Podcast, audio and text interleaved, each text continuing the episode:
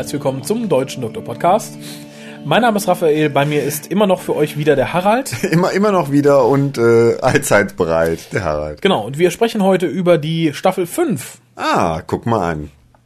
Also als Großes und Ganzes im Kontrast zu den bisherigen fünf Jahren, Mhm. äh, vier Jahren. Fünf Jahre. Fünf, fünf, vier, vier, Fünf Jahre. vier Komma, vier Komma Specials. Genau. Äh, Dr. Who. Äh, vorab, ihr könnt uns telefonisch erreichen unter 0211 5800 85951. Äh, unsere Tweets lest ihr unter www.twitter.com-whocast. Mit uns und über uns diskutieren könnt ihr unter www.drwo.de-forum. Unsere E-Mail-Adresse ist die info.whocast.de und wir möchten Bilder von euch für die Fotowand. Ah, guck mal an. Genau, ähm, also kommen wir zu unserem Staffel 5 Ja, ging jetzt schnell, Review. also, ne? Ja, ich denke, wir, wir haben ja jetzt nicht mehr so früh und wir wollen ja auch irgendwann fertig werden. Nee, nee, ist klar, vollkommen, ne? finde ich gut. Und dann würde ich auch sagen, wir hören als erstes mal in Colliers MP3 rein. Da bin ich mal gespannt. Tja, also meine Meinung zum Staffelfinale habe ich ja schon mal kundgetan, aber es gibt ja noch eine Meinung zur Staffel an sich. Die ist ja immer mal wieder so ein wenig durchgeklungen, denke ich. Ähm, grundsätzlich war ich begeistert. Ähm, es war eine ganz tolle Staffel. Leider Gottes fiel sie natürlich für mich mit in eine Zeit, wo ich ähm, persönlich weniger Zeit hatte, ähm, was sehr schade ist. Ähm, ich konnte natürlich jede Folge sehen, ich konnte jede Folge in HD sehen, ich konnte jedes Confidential sehen. Das war aber manchmal ein wenig ähm, gehetzt, ein wenig äh, zwischen mehrere Dinge gequetscht, so dass ich sie nicht so genießen konnte, wie ich eigentlich wollte. Aber selbst diese Art des Sehens, die nicht so entspannt ist wie die sonstigen Jahre zuvor, hat mir eigentlich doch ein fantastisches Seherlebnis bereitet. Und ich freue mich jetzt schon darauf, irgendwann in hoffentlich naher Zukunft die Blu-ray in meinen Player zu werfen, um diese Staffel nochmal in Ruhe zu genießen. So die ähm, äußeren Gegebenheiten bessern sich, so viel dazu. Und das sollte auch denjenigen Hoffnung oder Furcht geben, die davon ausgehen, dass ich demnächst regelmäßiger podcasten werde. Weil ich muss ein wenig Kritik am WhoCast üben. Er ist viel zu seicht, viel zu sanft geworden, viel zu weibisch. Das muss besser werden, das muss härter werden. Ich denke, wir sollten einige Änderungen vornehmen und damit fangen wir an, dass wir Gastmoderatoren als erstes live vor dem Mikrofon verprügeln. Ich denke, das ist ein guter Ansatz. Ähm, gut, aber dazu später vielleicht mehr. Ähm, wo war ich? Genau, die Staffel. Es war eine ganz tolle Staffel, die war relativ stabil, was die Qualität betraf. Es gab sicherlich den, ja, zwei mindestens zwei grandiose Ausreißer nach oben. Es gab natürlich auch Ausreißer nach unten, wie das halt so ist. Aber grundsätzlich, grundsätzlich war das, ja, man kann ja von Leistungsniveau sprechen des Produktionsteams. Grundsätzlich war es auf einem sehr hohen und sehr konstanten Niveau. Also es waren diesmal nicht so, dass wir sechs grandiose Folgen hatten, dafür sieben grottenschlechte Durchhänger, weswegen dieses euphorische, boah, heute war die Hammerfolge, boah, boah, heute war, boah, heute war Kacke und boah, so ein bisschen ausgeblieben ist, denke ich, bei vielen Zusehern, bei mir genauso, sondern es war einfach so ein, boah, das war wieder eine gute Folge, gucke ich mir gerne wieder an. So wie es in meinen Augen eigentlich sein sollte. Ich brauche nicht unbedingt immer diese, ja, Hälfte herausragend, andere Hälfte, bitte erschießt das Produktionsteam möglichst schnell. Ähm, in diesem Falle hatten wir das hatten wir. Wir hatten Daleks, sehr gute Folge fand ich. Wir hatten Silurianer, grottenschlechte Folge. Was hatten wir noch? Ja, wir hatten die Cybermen, wir hatten, wir hatten eigentlich alles im Finale. Ja, wir hatten einen fliegenden Wal, auf dem die Reste von England waren mit der Queen. Wir hatten River Song, wir hatten diverse Dinge, aber was wir hatten, und das war das allererste Mal seit New, wir hatten einen sinnvollen, staffelübergreifenden Handlungsbogen. Und da ähm, setzt dann natürlich direkt die Kritik bei den bisherigen Staffeln an oder setzte sie an. Und hier muss man es dann tatsächlich lobend erwähnen. Ich persönlich hatte ja in einem Pro und Contra, wir erinnern uns, vor Jahren mal geschrieben, dass man jetzt die Chance hätte, staffelübergreifend ähm, so Handlungsbögen zu machen. Und ähm, jetzt passiert es. Wir haben in dieser Staffel den Spalt, wenn man so will, den Riss durchs Universum und das setzt sich fort. In der nächsten Staffel wird sicherlich der Big Bad, der hinter all dem steckt, ähm, ich sag nur Silence Will Fall, wird kommen. Ähm, viele hoffen, mich eingeschlossen, ähm, dass es Omega sein wird und zwar ein hoffentlich gut präsentierter Omega. Ähm, ja, ganz toll. Und bisher war es ja leider so, dass ähm, das Staffelfinale immer ja dem wurde immer, man leitete sich immer hin zum Staffelfinale durch geschickt eingeworfene Satzfetzen oder mal eben auf einem Monitor erscheinende Breitmaulfrösche. Ähm, das hat nichts mit irgendeiner ja, folgenübergreifenden Handlung zu tun. Und hier wurde tatsächlich über all diese Folgen hinweg eine Handlung aufgebaut, die im Finale kulminierte mit dem Ende des Universums, was alles in sich schlüssig war. Insbesondere auch die das Ende des Doktors und seine zauberhafte Rückholung wurde alles hingearbeitet, wurde alles so präsentiert, ähm, was viele am Anfang der Staffel befürchteten. Auch hier muss ich mich erstmal einschließen, dass man einfach nur diesen Riss immer mal wieder plakativ zeigt und sagte, das ist jetzt der der, der Spannungsbogen, der Handlungsbogen, aber das war ja zum Glück nicht so. Es wurde tatsächlich weiterentwickelt. Das erste Mal, dass Rory starb, war eine sinnvolle Weiterentwicklung dieser Handlung.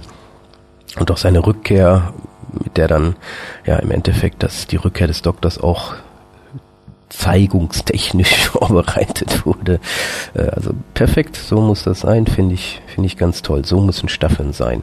Auch die ähm, schlechtesten Folgen waren eigentlich immer noch sehenswert. Also selbst die Vampires of Venice, die natürlich optisch sehr schön waren und da kann man sicherlich jetzt meinen, die Damen waren sehr schön, aber auch die Folge war sehr schön. Überhaupt die ganze Präsentation war sehr schön. Die Confidentials dazu waren sehr schön. Es war alles toll. Auch die Dinge, die man kritisieren könnte, hatten im Endeffekt noch eine positive, ja, Nebenwirkung. Ähm, die Präsentation des neuen Doktors, der durchaus wieder klassischer präsentiert wurde, der nicht umsonst sehr viele Anleihen beim Troughton-Doktor machte, der ja immer noch für sehr, sehr viele Zuschauer ihr Lieblingsdoktor ist. Ich hatte auch, ähm, glaube ich, in früheren Zeiten mal erwähnt, dass im deutschen Doctor Who-Fandom, im frühen organisierten, die Troughton-Folgen immer sehr hoch angesehen waren und das mit Recht natürlich. Ähm, und auch hier Matt Smith lehnt am Anfang seine Darstellung an vielen Doktoren an, aber immer wieder scheint dieser junge Troughton durch und ähm, ganz toll. Also Optik und Darstellung passte wunderbar. Ich glaube, was viele auch nicht realisiert hatten, es gab ja viel Kritik nach den ersten Folgen, dass er versucht, David Tennants Darstellung zu kopieren. Das ist ähm, klar, tut er das ähm, mit Absicht. Ähm, er will ja diesen Übergang darstellen, diesen ich war der Tenant-Doktor und jetzt werde ich mein eigener. Und das wird ja gerade dadurch deutlich, dass diese erste Folge eigentlich sehr spät erst gedreht wurde. Man fing ja mit ganz anderen Folgen an. Das heißt, die Entscheidung, wie er diesen Doktor in The Eleventh Hour anlegt, die äh, wurde aktiv gefällt und das war kein, auch ich kopiere mal schnell den Tenant-Doktor, sondern es war, um aufzuzeigen, eine Entwicklung, die dann tatsächlich in dem Matt Smith Doktor, der inzwischen klar ein junger Trout, wenn man so ist möchte, aber auch irgendwie sein eigener Doktor ist, dem man den Doktor auch abnimmt, dem man das glaubt, trotz seiner, ja, ich will nicht sagen Jugend, seiner seines Alters nimmt man auf jeden Fall ab und ähm, Genauso Amy Pond als äh, Companion hat mich vom ersten Moment an begeistert. Ich denke,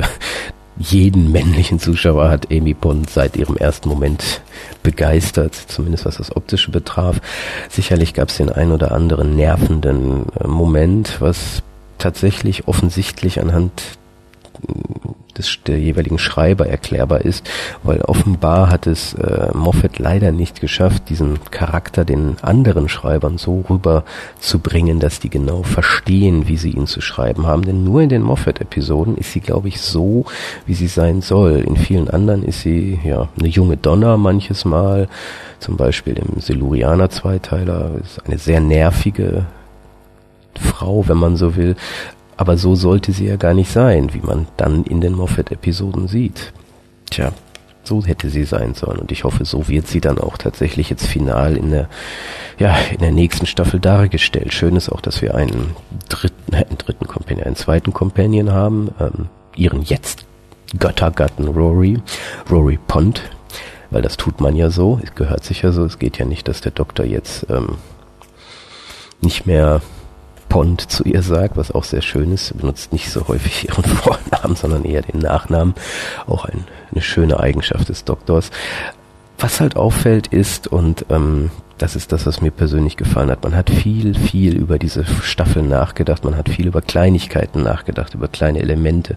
Und damit meine ich jetzt nicht nur Moffat, sondern ich denke das ganze Produktionsteam plus die Darsteller. Ich denke, man hat sich sehr viel Gedanken über viele Dinge gemacht und hat das sinnvoll umgesetzt. Ich denke, man ist sich klar gewesen, mit in sich einig, dass man nicht diesen Erfolg weiterführen konnte, den David Tennant ja, die David Tennant-Ära am Schluss hatte, ähm, was nichts über die Qualität aussagt. Ich glaube, das war eigentlich das größte Problem. Ich glaube, Moffat und das Produktionsteam wollte einfach Qualität präsentieren und war sich dann darüber im Klaren, dass man diesen Knick in der Zuschauergunst damit akzeptieren musste.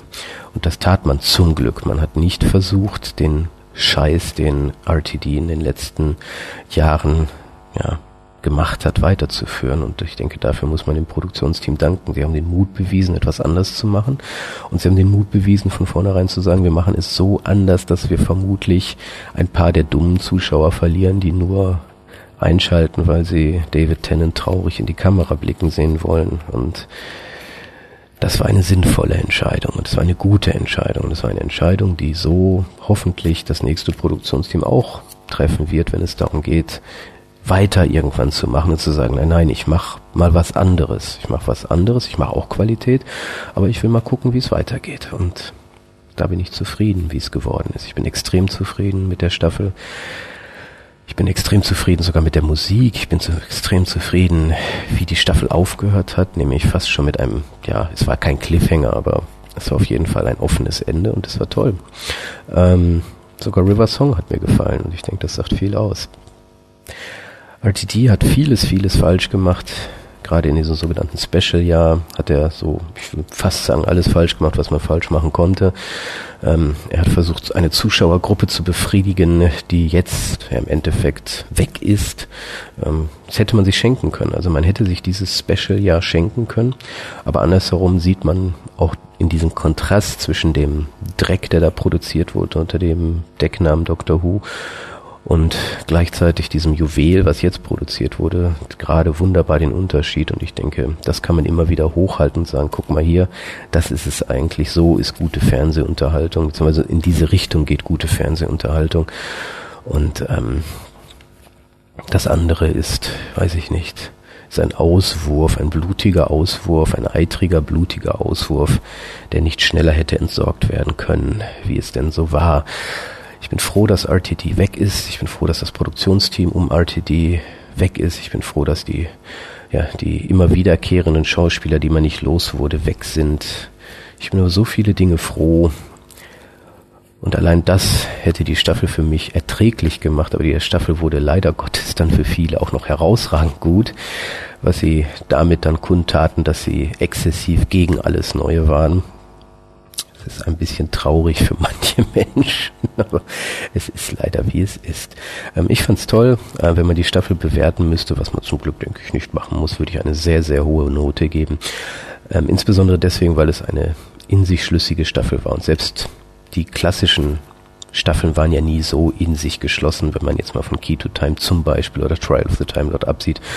Und da sieht man eigentlich, dass Staffel 5 New Who auf einem Niveau agierte, was man fast in dieser Serienhistorie nie hatte. Und ich bin Moffat dankbar für diese Staffel.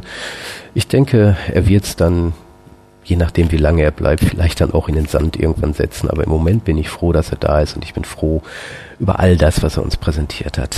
Juhu ist tatsächlich endlich da angekommen, wo es hätte sein sollen, in einer herausragenden, ja, ein herausragend ist eigentlich das Wort, was man sagen muss. Ist herausragend, es ist toll, es ist tolle Fernsehunterhaltung. Und damit verabschiede ich mich jetzt und gebe wieder zurück zu den heutigen WhoCastern Raphael und, tja, wer weiß das schon? Ich weiß es zu diesem Zeitpunkt nicht. Bis dann. Tschüss. Ja, lieber Kolja, du redest von der Hukas ist weibisch geworden und lieferst hier eine Pornonummer ab sondergleichen. Absolut. Es klingt, als legest du mit Shampoos in der Hand im roten Samtbett herzförmig. Kriegst grad Trauben gereicht von deinen Liebesklavin. Genau, und äh, lässt dir von zwergenwüchsigen Frauen die Hoden massieren.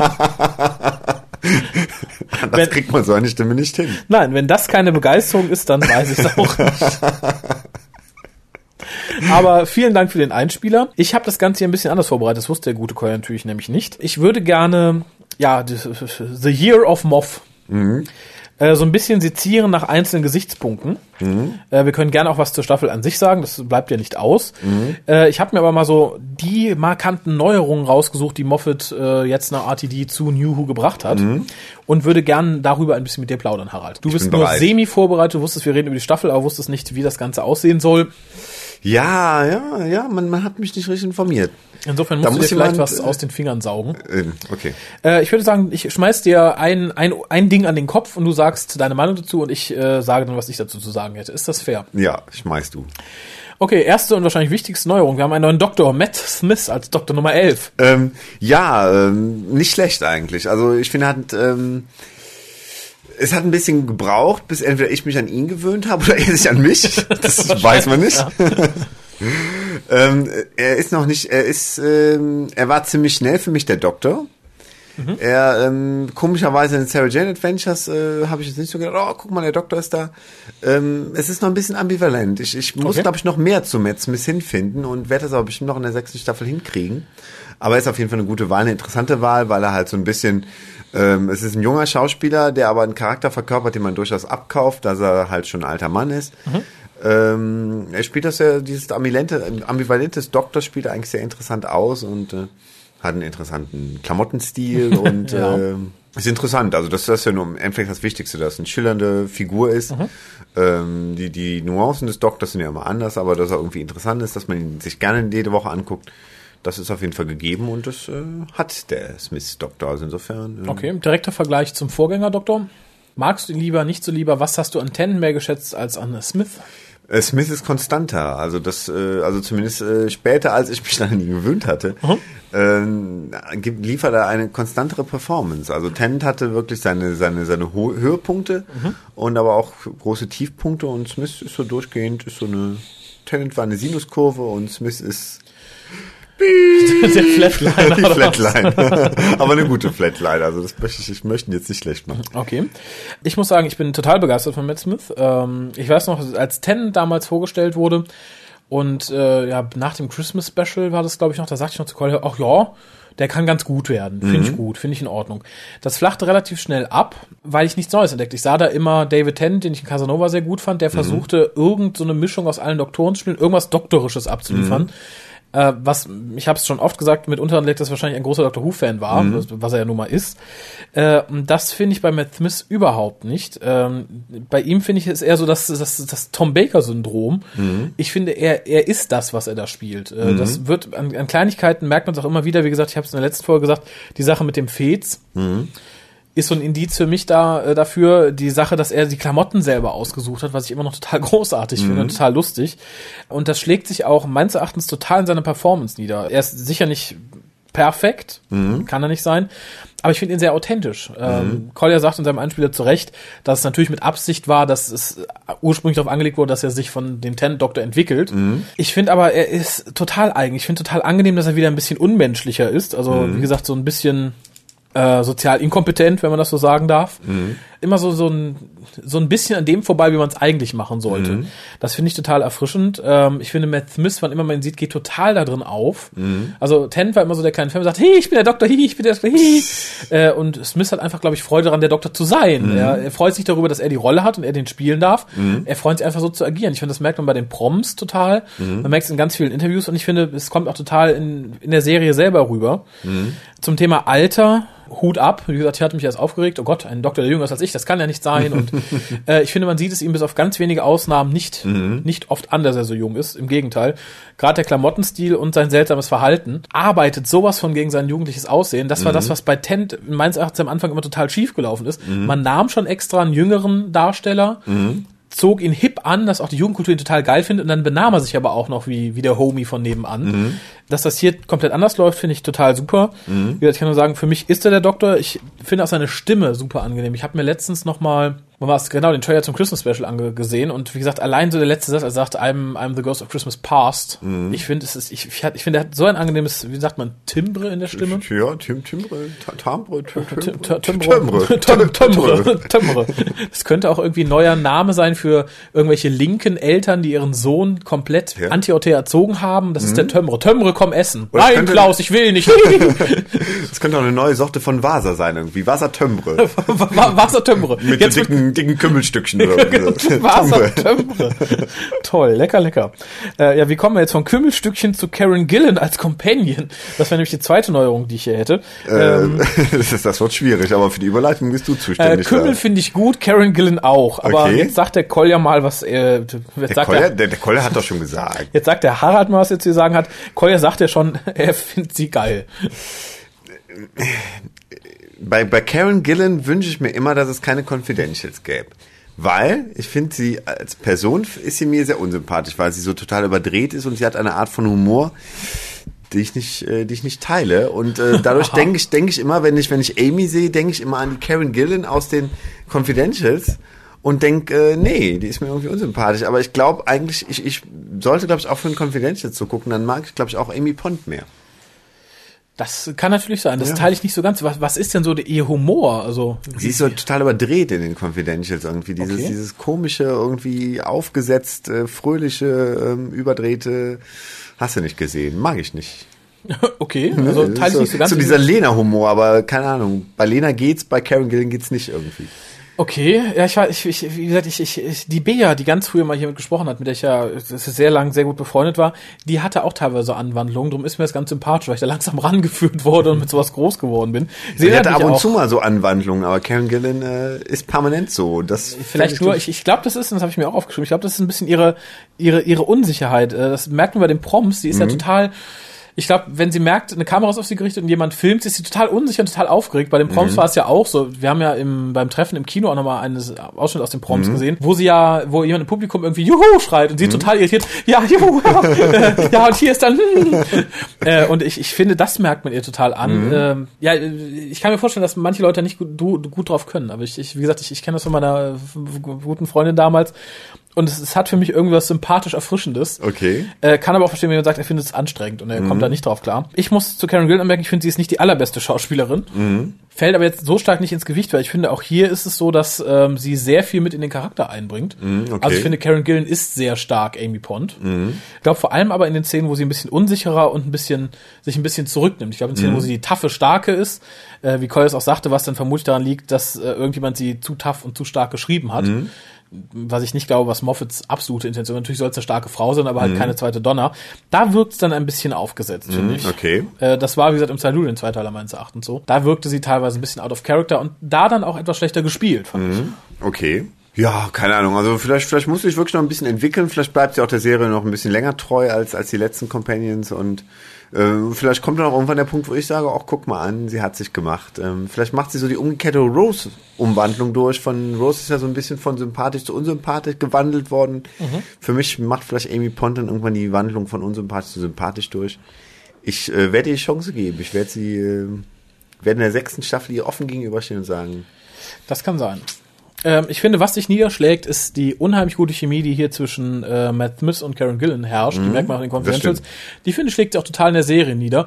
Das gab es vorher nicht. Wir hatten ja immer nur auch ein Jahr, die Leute jeweils zusammenhockten. Und ich finde, es war nie so das superherzliche Verhältnis. Also natürlich, Ten, Bibi Piper war nett, aber es wechselte ja auch ständig. Äh, und ich finde, hier wirkt es halt sehr viel harmonischer irgendwie. Ich kann es nicht mehr wirklich in Worte fassen. Ich finde, es, es schlägt sich auch irgendwo ein bisschen in den Folgen, die wir sehen, nieder. hm, okay. Storytechnisch bin ich Moffat sehr dankbar dafür, dass er hier ein für alle Mal, denke ich, zumindest für seinen Doktor, mit diesem Hanky-Panky Doctor Companion Schluss gemacht hat. Okay. Äh, und zwar durch einen sehr angenehmen Kniff. Er lässt nämlich ähm, Amy genau das machen, was auch äh, die alle RTT-Companions gemacht hat. Sie stürzt sich erstmal auf den Doktor, erklärt es dann aber auf eine sehr, sehr angenehme Art und Weise. In dem Fall durch Doktor, der mir sagt, na klar, du lebst mit mir die wilden Abenteuer und so, dann findest du das natürlich cool. Natürlich stehst du erstmal auf mich und denkst, oh toll, er ist der, der mir die Abenteuer zeigt und so. Aber das kann es nicht sein. Und auch den Doktor hier wieder sehr ablehnend dem gegenüber zeigt. Äh, fand ich erfrischend, tut ihm gut und ähm, wie soll ich sagen, es, ich, ich, ich finde, es hilft auch irgendwie, das Team zu festigen. Wenn du da immer einen Companion hast, der den Doktor angeiert, äh, finde ich, äh, st- ist so Stillstand im Team, dann kann das Team nicht so zusammenwachsen. Mhm. Bin ich ihm sehr, sehr dankbar für, auch für die Art und Weise, wie das abgefrühstückt worden ist. Mhm. Sehr erfrischend. Sehr erfrischend finde ich auch Rory Oh, guck mal als zweiten Companion. Toll. Wie sieht's da bei dir aus?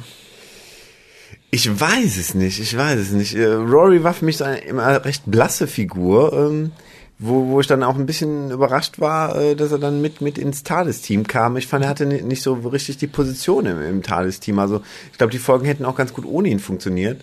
Ähm, als er dann nachher wiederkam, merkte ich dann, ich habe ihn doch vermisst, warum auch immer. Und ähm, insofern finde ich es auch jetzt gar nicht schlimm, dass er jetzt weitermacht. Auch Rory bin ich absolut bereit, auch jetzt im Christmas Special und in der nächsten Staffel eine zweite Chance zu geben. Bisher ist er halt noch nicht so bei mir eingeschlagen.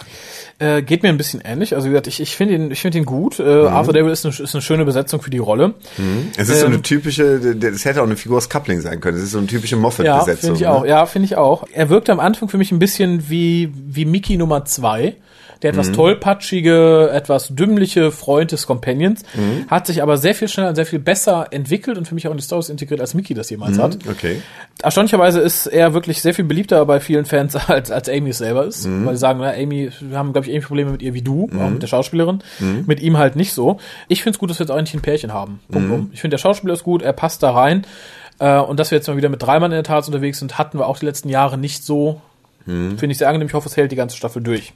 Oh, okay. Muss ich nicht haben, aber gut. Da müssen wir nicht einer Meinung sein. Jedem das seine. Absolut, absolut.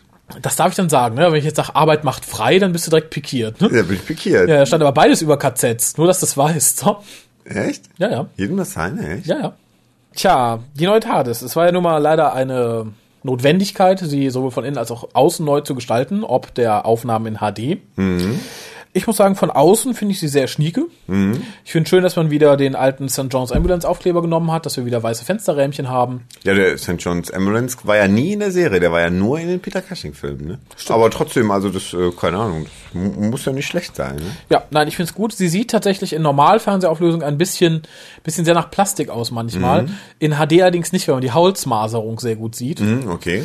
Äh, insofern ist es tatsächlich, glaube ich, HD geschuldet, wie übrigens auch viele Special Effects in der neuen Staffel, die halt, glaube ich, eher auf HD ausgerichtet sind als auf die normale Auflösung. Hm, okay. Von innen finde ich sie sehr cool, weil man endlich sieht, dass sie sehr viel größer ist als nur ein Raum.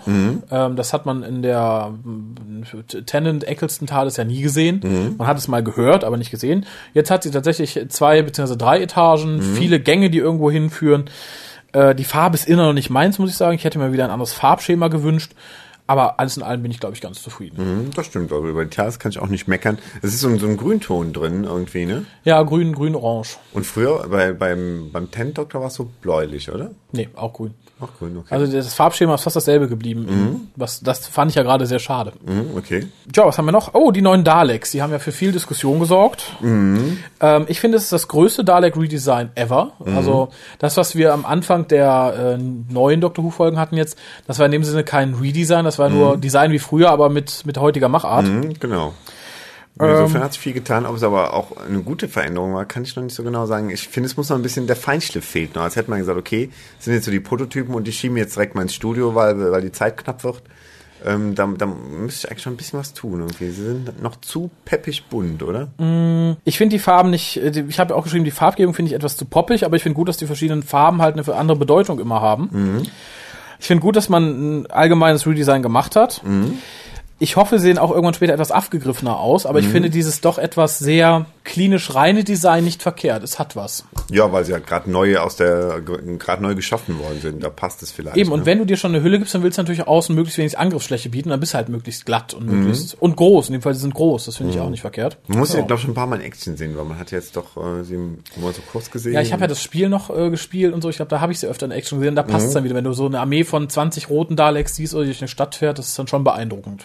Und jetzt die Daleks im Staffelfinale waren doch mehr wieder vom alten Stil, oder? Nee, das waren die, die normalen. Also jetzt die neuen. Die neuen normalen, Ja. aber halt schwarz. Nee, du meinst die Steinernen im Museum. Ach so. Die, in, die unten in der Pandorica waren, das waren die normalen bunten. Ach so, okay. Ja, dann kommen wir was zu, wo- worüber ich mich am meisten freue, glaube ich fast. Das neue Titelthema. Sehr schön, absolut. Also auch in Kombination mit dem neuen Vorspann. Ja, Perfekt. Schön düster und äh, guter Einstieg. Sehe ich ähnlich. Und äh, was eins, was ich schade finde, ist, dass so ab der zweiten Hälfte wieder sehr in das alte New Who-Theme abwandert.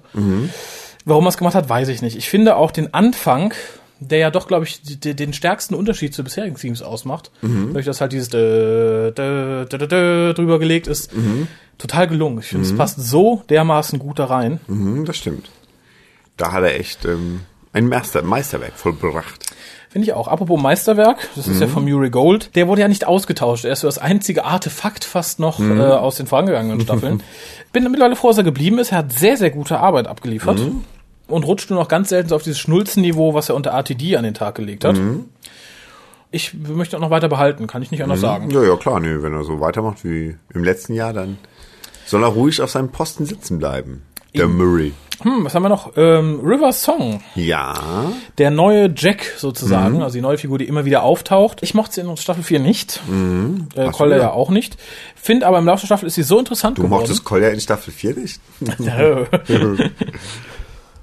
ähm, ja, was, was sagst du zu der Figur? Ähm, ich finde River Song auch nicht schlecht. Also ich finde die Idee auf jeden Fall super. Also dass, dass sich ihre, ihr Lebens, äh, ihre Lebenslinie ganz umgekehrt zu der Lebenslinie des Doktors äh, verhält. Äh, die Idee ist super. Äh, tja, ich weiß von der Schauspielerin nicht von vornherein total angetan. Ich finde, sie kriegt es aber ganz gut hin. Also dass man da wirklich das Gefühl hat, dass sie in jeder Folge ein bisschen jünger ist. Ist natürlich auch wahrscheinlich Teil der Maskenbildner, ähm, Teil, wie man, wie das mit der Frisur aufgezogen wurde und was auch immer. Aber ähm, ist eine gute Figur und ähm, auch da habe ich große Erwartungen in, in kommende Folgen, Ja, ich dass auch, die noch aber ich- interessanter und facettenreicher wird. Ich habe es mit dem jünger Aussehen, schaffst du noch ein, zwei Staffeln, dann ist Feierabend. Also ich glaube, in zehn Jahren sehen wir sie nicht wieder.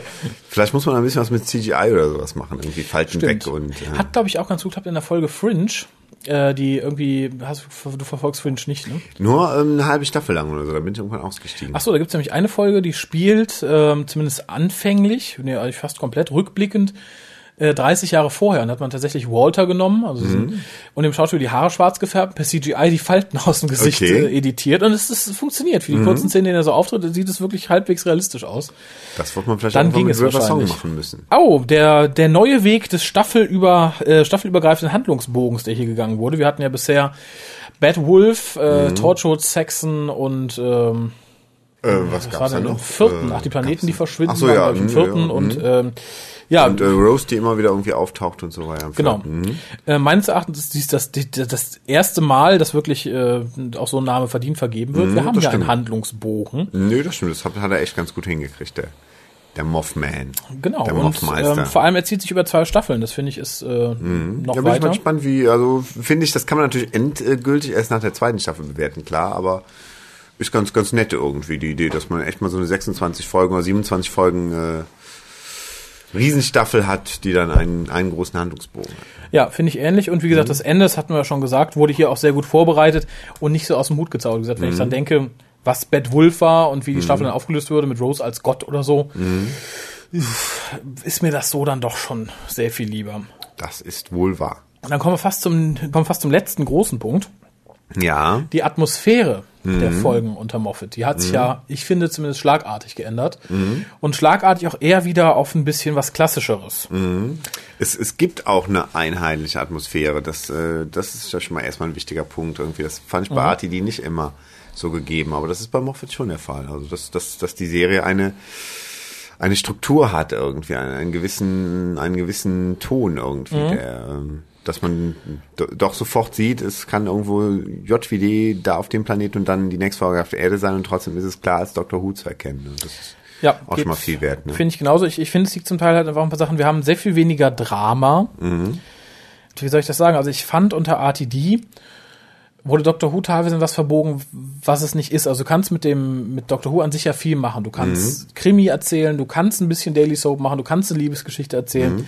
In einem gewissen Rahmen. Ich finde aber gerade in Staffel 4 in den Specials wurde das so stark verbogen, so stark in Richtung Daily Soap Beziehungsdrama irgendwie, dass das für mich viel kaputt gemacht hat. Also ähm, es, es war immer noch irgendwo Dr. Who, aber es, ähm, es fühlte sich irgendwie seltsam an. Es, Okay. es passte einfach nicht. Und ich finde, das ist hier anders. Ich, ich finde, die ganze Staffel hat wieder einen sehr viel klassischeren Touch. Äh, da sind sich im Übrigen, um dem, dem kleinen Fandom-Review jetzt mal, was nicht wirklich folgt, aber vorwegzugreifen, äh, da sind sich auch fast alle einig, so im englischen als auch im deutschen Fandom, 99,999 Prozent äh, sagen, ja, es ist wieder mehr wie klassisches Doctor Who. Ein Touch zumindest. Und es gibt ganz wenige, denen es nicht so geht. Lass, lass es im deutschen Fandom vielleicht drei oder vier Aktive sein, die da Mhm. wobei- wirklich sagen, das ist nicht so. Und das sind halt größtenteils, bis auf ein, zwei Ausnahmen kann ich es da nicht anders sagen, Leute, die unter Tennant äh, zu der Serie gefunden haben. Klar, aber, aber die Aussage, es ist ja so, die alte Serie muss ja dann nicht von allen positiv gemeint sein. Es gibt ja auch bestimmt Leute, die halt Tennant irgendwie lieben gelernt haben und dann äh, jetzt sagen, okay, es ist mehr wie die alte Serie, deshalb sagt es mir weniger zu. Natürlich, das Mhm. gibt auch durchaus Leute, die mit der Klasse ja gar nichts anfangen können. Aber das sind ja, glaube ich, diese Eintagsfliegen, von denen auch Bernhard damals sprach. Und das ist, glaube ich, auch der Grund, warum sich viele jetzt im Nachhinein so aufregen. Mhm. Du kommst unter Tent zu dieser Serie und sagst, oh geil, Doctor Who. Mhm. Hast dann drei oder vier Jahre Doctor Who, guckst du vielleicht auch Eccleston an, hast fünf Jahre Doctor Who, Mhm. auch das ist ja super, so geil, so toll. Guckst während dieser fünf Jahre auch mal auf die Klassik-Serie und sagst, uh, damals war das ja äh, Mhm. komisch und so. Ja, nicht ganz so, aber jetzt ist Doctor Who ja super, ich bin Mhm. New Who-Fan. Dann kommt Who und ist wieder eher wie die klassische Serie. Und du denkst, so, äh, in dem Moment musst du auch bewusst sein, das ist nicht, das ist nicht deine Serie. Die Serie ist nicht für dich. Das ist wohl wahr. Für dich sind diese fünf etwas seltsamen Jahre, äh, genau genommen nur zweieinhalb etwas seltsamen Jahre äh, und mehr nicht. Und ich denke, damit kannst du dich auch nicht so ewig über Wasser halten. Da trocknest du früher oder später ein. Äh, Das war die Eintagsfliege. genau. Äh, ich gebe dem Großteil der Leute vielleicht noch ein Jahr, dann sind die weg. Also es ist auch jetzt schon sch- ziemlich offensichtlich, dass viele, viele verschwunden sind. Wo sind sie hin? Wo hocken sie? Auf der Insel Ja, im Moment wahrscheinlich. stehen sie auf ihrem kleinen Fleck, äh, pissen sich ein, bis sie irgendwann ihre Fäkalien ersoffen sind. Das hatten wir schon gesagt. Stimmt, ich erinnere mich. Äh, ich finde angenehm, dass Moffat wieder viele klassische Referenzen aufgegriffen hat. Viel mehr, als wir unter RTD in den fünf Jahren hatten, hatten wir diese einen Staffel. Wir hatten Bilder von alten Doktoren, es, viele Sachen wurden erzählt von früher. Äh, finde ich sehr angenehm. Es war auch nicht übertrieben viel. Es war so im Kontext, wie ich mir es eigentlich auch während der Eccleston-Staffel mal gewünscht hätte. Was aber sehr, sehr, sehr, sehr verschwiegen wurde, leider. Ja, was, was, was noch? Der Big Bang war ein großer Coup, habe ich ja schon gesagt, weil man halt jetzt vieles rausstreichen kann, was einem nicht gefällt. Also Moffat kann's. ich nicht. Mm, Und die Confidentials finde ich insgesamt wieder netter. Einfach weil ich das Personal lieber mag. Tja, keine Ahnung, bei, bei den alten Konfidenzen war so ein Gewöhnungseffekt, dass man immer sofort wusste, da braucht man gar nicht auf die Untertitel zu gucken. Da muss man sofort, da guckt man, da ist der Produzent und äh, keine Ahnung, da ist Julie oder so. Der Prozent sagt immer, oh, awesome, wonderful, best, best, best ever, ever, ever. Ja, ja, aber ähm, keine Ahnung. An das neue Personal muss man sich wohl auch noch gewöhnen irgendwie. Das stimmt. Ähm, ja, wie gesagt, aber um nochmal so auf die ganze Atmosphäre der Staffel zu kommen, äh, sie ist natürlich insgesamt etwas düsterer. Also ich glaube, Dark Fairy Tale, wie es am Anfang gesprochen wurde, passte da schon ganz gut. Äh, ich möchte mal sagen, für mich ist es nicht die perfekte Art, Doctor Who zu machen. Äh, für mich ist es aber die perfektere Art, wenn ich es mit dem vergleiche, was ich in den letzten Jahren gesehen habe. Äh, ich glaube, jetzt voraus hatte ich mir fürs Ende aufgehoben, aber ich glaube, da frage ich dich mal direkt. Du hast ja gerade auch noch während Staffel 4 gerne mal ein bisschen verteidigt. Wenn Collier und ich uns über die Rotze aufgeregt haben und sagt, nee, ist doch noch ganz gut, ist doch ganz gut. Äh, du hast ja jetzt auch während der Reviews, die wir zusammen gemacht haben für die Staffel, ab und zu durchblicken lassen, dass du deine Meinung da ein bisschen revidiert hast. Also du haust ja jetzt gerne auch mal ein bisschen auf die Kacke, wenn es um, um die Sachen unter RTD geht. Warum? Also ich meine, was hat für dich da den, den Auslöser gegeben, dass du sagst, okay, ich habe mir das alte angeguckt, fand es damals gut, habe jetzt das gesehen. Warum negiert das so ein bisschen deine Meinung, äh, deine positive zu den vorangegangenen Juhu-Staffeln? Ich finde ähnlich wie im- der Vergleich Matt Smith zu David Tennant, kann ich eigentlich immer noch sagen, dass die alte Serie wirklich immer für mich noch so die Sinuskurve war. Mit wirklich Folgen, die, die ähm, extrem gut waren, die auch ähm, besser waren als alles, was ich jetzt äh, in der fünften Staffel gesehen habe, aber auch natürlich auch Folgen, die, die super schlecht waren irgendwie. Ne? Und das ist jetzt auch wieder das ist, Moffat ist jetzt wieder diese Flatline irgendwie, die sich auf einer gewissen Ebene äh, eingespielt hat, ähm, was man sich gut angucken kann, was aber jetzt äh, selten von mir so absolute Begeisterungsstürme hervorgerufen hätte und selten aber auch, äh, dass ich gesagt hätte, boah, das kann ich mir gar nicht ansehen. Ne? Also wirklich eine Sache, die man ganz gut anlesen kann. Aber liegt auf jeden Fall unter den Erwartungen, was sich DC und Moffat gesetzt hat. Also wenn ich ähm, jetzt die fünfte Staffel Doctor Who mit irgendeiner Staffel von irgendeiner anderen Serie von von äh, Moffat vergleiche, sei es nun Jekyll oder sei es irgendeine Staffel von Coupling, dann muss ich sagen, ähm, als Ganzes ist das bisher doch äh, eher im unteren Bereich dessen, was ich von Moffat irgendwie kenne und erwartet habe, irgendwie anzusiedeln. Ne? Gut, beantworte nicht ganz meine Frage, weil die Frage ist, vor zwei Jahren haben wir hier noch gesessen und du hast dann ähm, The Journey's End mit wehenden Fahnen verteidigt. Mittlerweile hast du da verbal ein paar Mal drauf gespuckt. Die Frage war halt, wie hat die fünfte Staffel das erreicht? Weil die fünfte Staffel wieder mehr wie die alte Serie war und ich sah irgendwie, okay, es ist ja schon machbar. Ne? Und ähm, ähm, zwischenzeitlich war ich auch unheimlich, unheimlich glücklich mit der neuen Staffel, bis halt so bei mir so der Punkt kam, wo ich merkte, okay, es kommt doch jetzt nicht die Folge, die mich wirklich greift, wo ich jetzt irgendwie heute noch sage, irgendwie ein paar Monate nachdem ich es gesehen habe, oh guck mal, das war ja irgendwie ein Knaller oder so. Also es ist wirklich so, also ich guckte, war es gut, aber irgendwie ist, ähm, es ist, es bleibt wenig hängen irgendwie, weil halt für mich nicht so der absolute Schwenke nach oben dabei. Ne? Also Okay. auch jetzt die fünfte Staffel hat sich jetzt für mich schon wieder relativiert. Man hat das ja schon mal, dass man, wenn man das mehrfach guckt oder wenn man einfach Zeit hat, mal drüber nachzudenken, dass man so ein bisschen die Meinung variiert oder beziehungsweise anpasst. Das stimmt. Ein, dass sich einpendelt. Ja, wie gesagt, die Staffel an sich, also da, um das auch vorwegzuhalten, da teile ich auch Koljas großen Enthusiasmus nicht ganz so. Mhm. Ich finde, es gab Tiefpunkte, also der Silurian-Zweiteiler, finde ich, ist äh, grottenschlecht gewesen. Da bin ich wieder anderer Meinung, den fand ich eigentlich ganz gut. Achso, okay, was, was war für dich so der Tiefpunkt? Ich sage ja, den absoluten Tiefpunkt gab es nicht. Das, äh, das, äh, Das das, tiefpunktigste. das Tiefpünktchen irgendwie. Äh, also mir hat diese diese Venedig-Folge war mir zu zu irgendwie äh, zu, zu- zu seltsam. RTD. äh, ja, keine Ahnung, zu, zu seltsam verschachtelt irgendwie. Das das äh, okay. das war nicht so mein Ding irgendwie. Ähm, wie gesagt, ich komme gleich zu den komplett negativen Punkten. Ich denke mal, ein Negativpunkt ist, also be bevor hier uns wieder irgendwas, also mir persönlich irgendwas unterstellt wird, ich mag die Staffel sehr gerne, ich finde sie relativ gut, liegt aber größtenteils auch an der Atmosphäre. Ich finde, es gab herausragende Folgen, die Vincent-Folge finde ich ist eine der besten von Dr. Who überhaupt, für mich persönlich jetzt. Ja, so die die halbe Folge am Schluss irgendwie. ja gut, die, die Monsterjagd darf man natürlich nicht als trei- treibendes Plot-Element sehen, darum, darum ging es ja nicht. Dann versagt die Folge, glaube ich, auf ganzer Linie. Ähm, den Engel-Zweiteil fand ich sehr gut. Wie gesagt, insgesamt, was mich das halt sagen, ist, warum ich so begeistert bin, ist halt so, das Gefühl ist wieder da. Das Gefühl, was ich lange nicht hatte, die letzten zwei, drei Jahre nicht. Das ist wieder da, es funktioniert, es macht Spaß, es ist ein bisschen düsterer, es, der Doktor liegt mir besser. Das sind alles Elemente. Rein storytechnisch ist die Staffel oberes Mittelmaß, kann ich sagen. Es gibt Klassikstaffeln, die gefallen mir am Stück besser. Äh, Ja, verglichen mit anderen New 2 Staffeln würde ich sagen, es ist mit die beste Staffel zusammen mit der ersten und dann der dritten. Die dritte hat für mich ja eigentlich einen Totalausfall gehabt, erst mit dem, mit dem Finale. Insofern, äh, wie gesagt, oberes Mittelmaß, bin ich zufrieden mit. Nur, wie gesagt, das Ganze drumherum, die ganze Atmosphäre, die ganze Art und Weise, wie es gemacht ist, gefällt mir tausendmal besser als in den letzten Jahren. Ich glaube, das ist das, warum ich so viel Bege- Begeisterung aus, ausstoße. ähm, Ja, die dritte Staffel ist für mich auch ein super Beispiel für das, was ich eben mit der Sinuskurve meinte. Das, da waren Folgen dabei, wie, wie dieser Human Nature Zweiteiler und Blink, die waren großartig, die waren auch besser als alles, was ich jetzt in der fünften Staffel gesehen habe, ganz klar. Natürlich auch absolute Ausreißen nach unten, wie halt zum Beispiel das Staffelfinale, ne? ja. Und ähm, das ist für mich so ein ganz gutes Beispiel irgendwie. Aber ich glaube, wenn ich mich in 20 Jahren daran erinnere, dann werde ich mich an die dritte Staffel erinnern, weil es halt so tolle Folgen und so schlechte Folgen gab. An die fünfte Staffel werde ich mich wahrscheinlich nicht erinnern, weil alles so ein bisschen, ja, war alles ganz gut und so und so. Und das ist dann wieder, das ist dann ein bisschen, abgeflacht. Ja gut, da muss ich sagen, für mich war Vincent halt äh, ähnlich gut wie ähm, der Human Nature Zweiteiler auf eine ganz andere Art und Weise. Äh, für mich wird die fünfte Staffel halt immer positiv und irgend bleiben, weil es halt die Staffel ist, die so als Staffel für mich und als Art Dr. Who zu machen für mich wieder eine positive Wendung genommen hat. Aber bevor ich da eine Lobhudelei ausbreche, die eher negativen Seiten, die mir wirklich sehr negativ aufgefallen sind. Das ist zum einen, dass das Ganze etwas schludrig produziert wurde. Ich habe noch nie, noch nie eine Staffel mit so vielen Anschlussfehlern gesehen. Das hat sich hier gehäuft. Ähm, ich finde es eine Schande. Da wechseln Bilder an Amys Fotowand innerhalb von zwei Szenen. Wir vergessen in ähm, Vampires of Venice ein Fenster durch CGI zu ersetzen. In diversen Folgen wirklich Anschluss-Schnittfehler, weil die Leute falsch stehen, weil eine Szene zweimal zu lang gezeigt wird. Das fand ich ein bisschen zum Kotzen. Ich hatte ein bisschen gehofft, dass es irgendwie Sinn und zweckmäßig ist, um den Staffelplot zu erklären. Das kam dann nicht. Äh, das finde ich schade, da sollte man, glaube ich, ein bisschen mehr drauf, au ein Auge drauf haben. Dann finde ich schade, dass das Ganze extrem unter den Budgetkürzungen zu leiden hat. Ich finde, man sieht, es ist nicht so, dass es schlecht aussieht. Ich finde es sogar vom, von der Atmosphäre so ein bisschen angenehmer, weil es halt nicht so, ja, nicht so unnötig, unnötig Drama-Optik bietet, äh, wie RTD das gemacht hat. Aber es ist, halt- ich finde es halt sehr schade. Also man sieht halt, dass das Bühnenbild sehr preiswert ist, dass man Sachen absichtlich nicht gezeigt hat. Wir haben in der ganzen Staffel bis auf einmal die TARDIS nicht im Vortex fliegen sehen.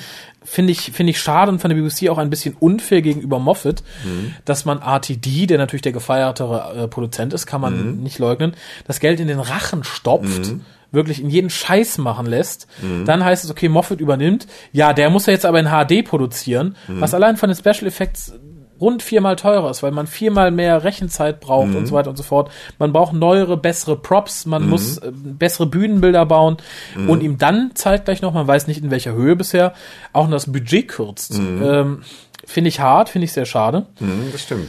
Ich finde, ich weiß nicht, ob es an dem Budget liegt oder einfach an anderen Planung der BBC selbst, dass das drumherum ein bisschen liebloser geworden ist. Also die Konfidenz sind ja Standard. Äh, jetzt hatte man diese Spiele, äh, die ja rausgeworfen wurden, äh, statt äh, diese Tadesodes oder so. Ähm, ist okay. Ist aber im Endeffekt auch mehr der kommerzielle Zweig der BBC, weil ins Ausland werden sie verkauft. Dann haben wir für die Wii was, wir haben für den DS was, jetzt für die Handys. Finde ich ein bisschen schade, dass man das so auf die Kommerzschiene ausweitet. Wie gesagt, wir hatten ansonsten, früher hatten wir Totally Doctor Who, wir hatten mal die Tadesodes. Wir hatten online verfügbar für jede Folge einen ähm, Audiokommentar. Und zwar der, der nicht später auf den DVDs war, sondern noch einen zweiten für jede Folge. Diesmal haben wir auf der Blu-ray nicht mal für jede Folge einen Audiokommentar. Mhm, okay. Das finde ich einfach schade. Woran das liegen mag, weiß ich nicht.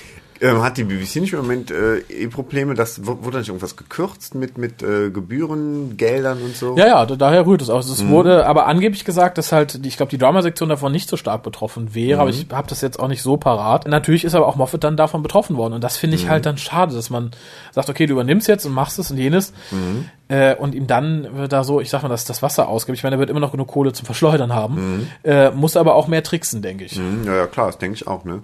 Auf der anderen Seite kann das ja auch irgendwie kreativer machen, wenn man weiß, man muss da ein bisschen tricksen und so. Also man sieht es ja in vielen Folgen der alten Serie, wo sehr wenig Geld zur Verfügung stand, wo man halt Das einfach, stimmt natürlich. wo Tricksen an der Tagesordnung war sozusagen. Ich denke mal, es wird einfach wichtiger, dass man ähm, logistisch besser arbeitet. Das hat man hier, glaube ich, gesehen, indem man die Vincent-Folge und die Venedig-Folge beide in Jugoslawien gedreht hat.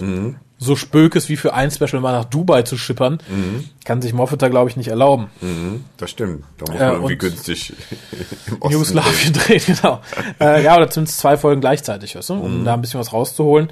Äh, optisch fand ich es generell sehr schön. Ich fand schön, dass man von Cardiff alias Londoner Vorort weg ist, sondern dass man jetzt sagt, okay, wir, wir gehen ein bisschen wieder nach außerhalb. Viele bemängelten, ja Gott, dann waren wir jetzt viel in der grünen Natur. Fand ich mal sehr erfrischend, fand ich sehr schön. Eleven's Hour hat super funktioniert mit dem kleinen Dorf. Äh, und in den anderen drei Folgen, wo es war, hat es mir auch gepasst. Der Engelsverteiler fand ich wunderschön, dass man wirklich in einem Wald gedreht hat. Hat der Atmosphäre sehr gut getan. Ähm, wie gesagt, insofern, das trägt alles mit zum positiven Bild bei. Wirklich Negatives habe ich sonst über die Staffel nicht mehr zu sagen. Hast du irgendwie noch was zur Hand? Nö, ähm, was, nö. Also das, was, was ich darüber dachte, habe ich gesagt und nö, jetzt den großen Negativpunkt könnte ich jetzt auch nicht sagen. Boah, das, das war total scheiße irgendwie, das, äh. Okay. Ja, ansonsten muss ich sagen, beinhaltet, ich habe es auch schon gesagt, die Staffel für mich zwei Momente, die für mich so in den Top 20 der, der Top Doctor Who Moments sind. Wie gesagt, Und einmal? Vincent in der Galerie. Ich finde, es ist eine großartige, großartige Szene, großartig gespielt, großartig geschrieben. Äh, und die Rede von Amy bei ihrer Hochzeit. Äh, und das hebt die Staffel, glaube ich, auch qualitativ für mich ein bisschen, weil es gibt wenig Staffeln, wo ich wirklich zwei so Momente drin habe. Also auf Anni würde mir nur einfallen, Staffel 3, die Rückkehr des Masters. Und dann dümpelt es auch schon so ein bisschen, bisschen vor sich hin in Juhu. Ähm, mir würde jetzt bestimmt noch irgendeine Eccleston-Szene einfallen, aber Ich ähm, sage ja, die Eccleston-Abschiedsszene fand ich schon sehr, sehr gut. In der gleichen Folge war noch irgendeine Szene, wo ich dachte, okay, ähm, ja, ich weiß, was du meinst. Äh, Das ist auch eine Szene, die würde ich, glaube ich, auch. Ja, die Szene, wo er als 10. Hologramm erscheint und die Szene ganz am Schluss, bevor er regeneriert. Die beiden fand ich beide Die, ich fand die Szene sehr schön, wo er mit den Daleks redet und sagt, ich komme gleich zu, ich mache hier dies und das alles ohne Plan. Habt Mhm. ihr keine Angst? Fand ich auch gut. Aber ich sage ja so, wirklich Top-Moment innerhalb einer Staffel führt die für mich. Und mir würde auch keine klassische einfallen. Mhm. Nee, eigentlich nicht. Also das sind dann immer nur Einzelfolgen, aber Finde ich unheimlich interessant, dass sowohl Kolja als auch du diese Szene halt, äh, wo die Talis erscheint, so gut fandet. Das war für mich ein, war eher eine doofe Szene, muss, muss ich echt ehrlich tatsächlich? sagen. Ja, ja. Warum? Weil du mit dem Spruch mit dem, mit dem Blue und Borrowed nicht gut findest, Ach ja, oder? der, der Spruch irgendwie, den, den hatte ich auch, glaube ich, im Doctor Who-Zusammenhang irgendwo schon mal gehört. Mhm. Das war mir jetzt irgendwie nicht neu. Ähm, Ja, nee, neu nicht, aber ich finde, das ist der ideale Spruch, um genau dieses Ding zu beschreiben. ja, ja, aber dadurch, dass ich ihn schon kannte, fand ich es nicht so prickelnd und dann halt auch die Idee, was du eben sagtest, dass da, das einfach durch den Gedanken der Doktor wiederkommt, fand ich jetzt irgendwie, also fand ich an der Stelle irgendwie Okay. Nö, ich fand, ich fand Komisch, dass ihr eine Szene so großartig findet, die ich sage, okay, das war für mich jetzt einer der Tiefpunkte der Staffel. Man Also könnte jetzt zurückerinnern an Journey's End, wer das denn gut fand und dann von äh, dem Geschmack dieses Menschen. Nee, fand ich auch nicht Ähm, gut, insofern. Doch, da, da, Leute, hört euch bitte nochmal das Review an zu Journey's End, wie der Harald das verteilt. Ich glaube, du hast sogar acht Punkte gegeben oder so Ach so, ich dachte, du würdest jetzt vom, vom, vom Ende der, der dritten Staffel reden. Nee, nee, nee, Wo nee. ja, ach so, okay. von Journey's End. Ich sag ja. Echt? Nein, Mein wie gesagt, Gott. ich, ich, fand, ich fand die Szene wirklich großartig. Ich könnte jetzt auch nicht sagen, warum. Cole hat schon recht, dass ja mit dem Overlay ein bisschen kaputt gemacht wurde. Mhm. Aber das, wie gesagt, ansonsten, wie gesagt, ich fand, es war einfach gut vorbereitet. Aber Mhm. Tja, ist ansonsten, jeder anders. jedem das seine. da kommt wieder. ja, aber ansonsten hast du nichts jetzt groß Negatives, wo du sagen würdest, das hat dir missfallen an der Richtung, wie es im Moment läuft.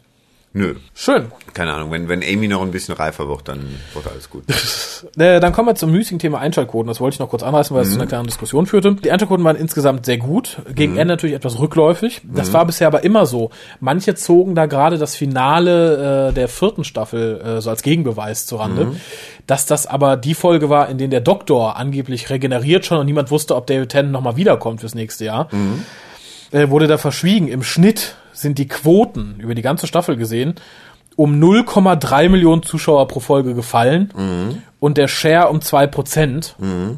Das Was- ist nicht wirklich so viel, oder? Das ist, ein, es ist lachhaft und man darf nicht vergessen, dass das ein Jahr war, wo die WM war und wo auch die Engländer es über die Qualifikation hinaus geschafft hatten. Äh, insofern wundert es mich nicht und äh, ich weiß noch, dass zum Beispiel ähm, gerade gegen Ende der Staffel da waren hier einige Samstage, da war es richtig, richtig scheiß heißes Wetter. Mhm, Ja, klar, sitzt ja auch Ähm, keiner vom Fernsehen, ne? Eben, insofern finde ich es nicht, nicht bedenklich. Und man darf nicht vergessen, dass viele Leute über den iPlayer auch geguckt haben. Mhm, Ja, klar. Was natürlich jetzt in Endzahlen mit drin ist. Aber wie gesagt, in dem dann 0,3 und 2% Share weniger finde ich jetzt nicht so wild. Äh, man kann jetzt natürlich mutmaßen, warum ist das so? Warum ist das gegen Ende gefallen? Äh, ich denke mal, da braucht man gar nicht lange drüber diskutieren. Ich denke mal, viele Leute sind erstmal dran geblieben. Viele Leute, die gerade die Era Tenant sehr gerne mochten, sagen, okay, ich guck's mir an und dann einfach im Laufe der Zeit das Interesse verloren haben. okay. Äh, das wundert mich. Also ich, ich frage mich auch, warum, warum die Frage da so groß ist. Und man muss auch bedenken, dass es sehr viel leichter für die fünfte Staffel war, Leute zu verlieren, nämlich die Leute, die so Intent und RTD-Fanat waren, als neue Leute hinzuzugewinnen, die vielleicht vier oder fünfmal in den letzten Jahren zugeguckt haben und gesagt, oh Gott, nee, das ist mir zu. Ja. Die brauchen jetzt auch wieder ein, zwei Jahre, bis die Fans werden. Genau wie Leute es vorher unter, unter Tennant gebraucht haben. klar. Äh, insofern finde ich die Quoten immer noch super. Also wie gesagt, ich, selbst wenn sie nochmal um 10% sinken würden, wäre es großartig. Mhm, Ja, ja, klar. Nee, insofern denke ich mal, dass auch die Macher mit den Quoten äh, zufrieden sind und Ich denke auch.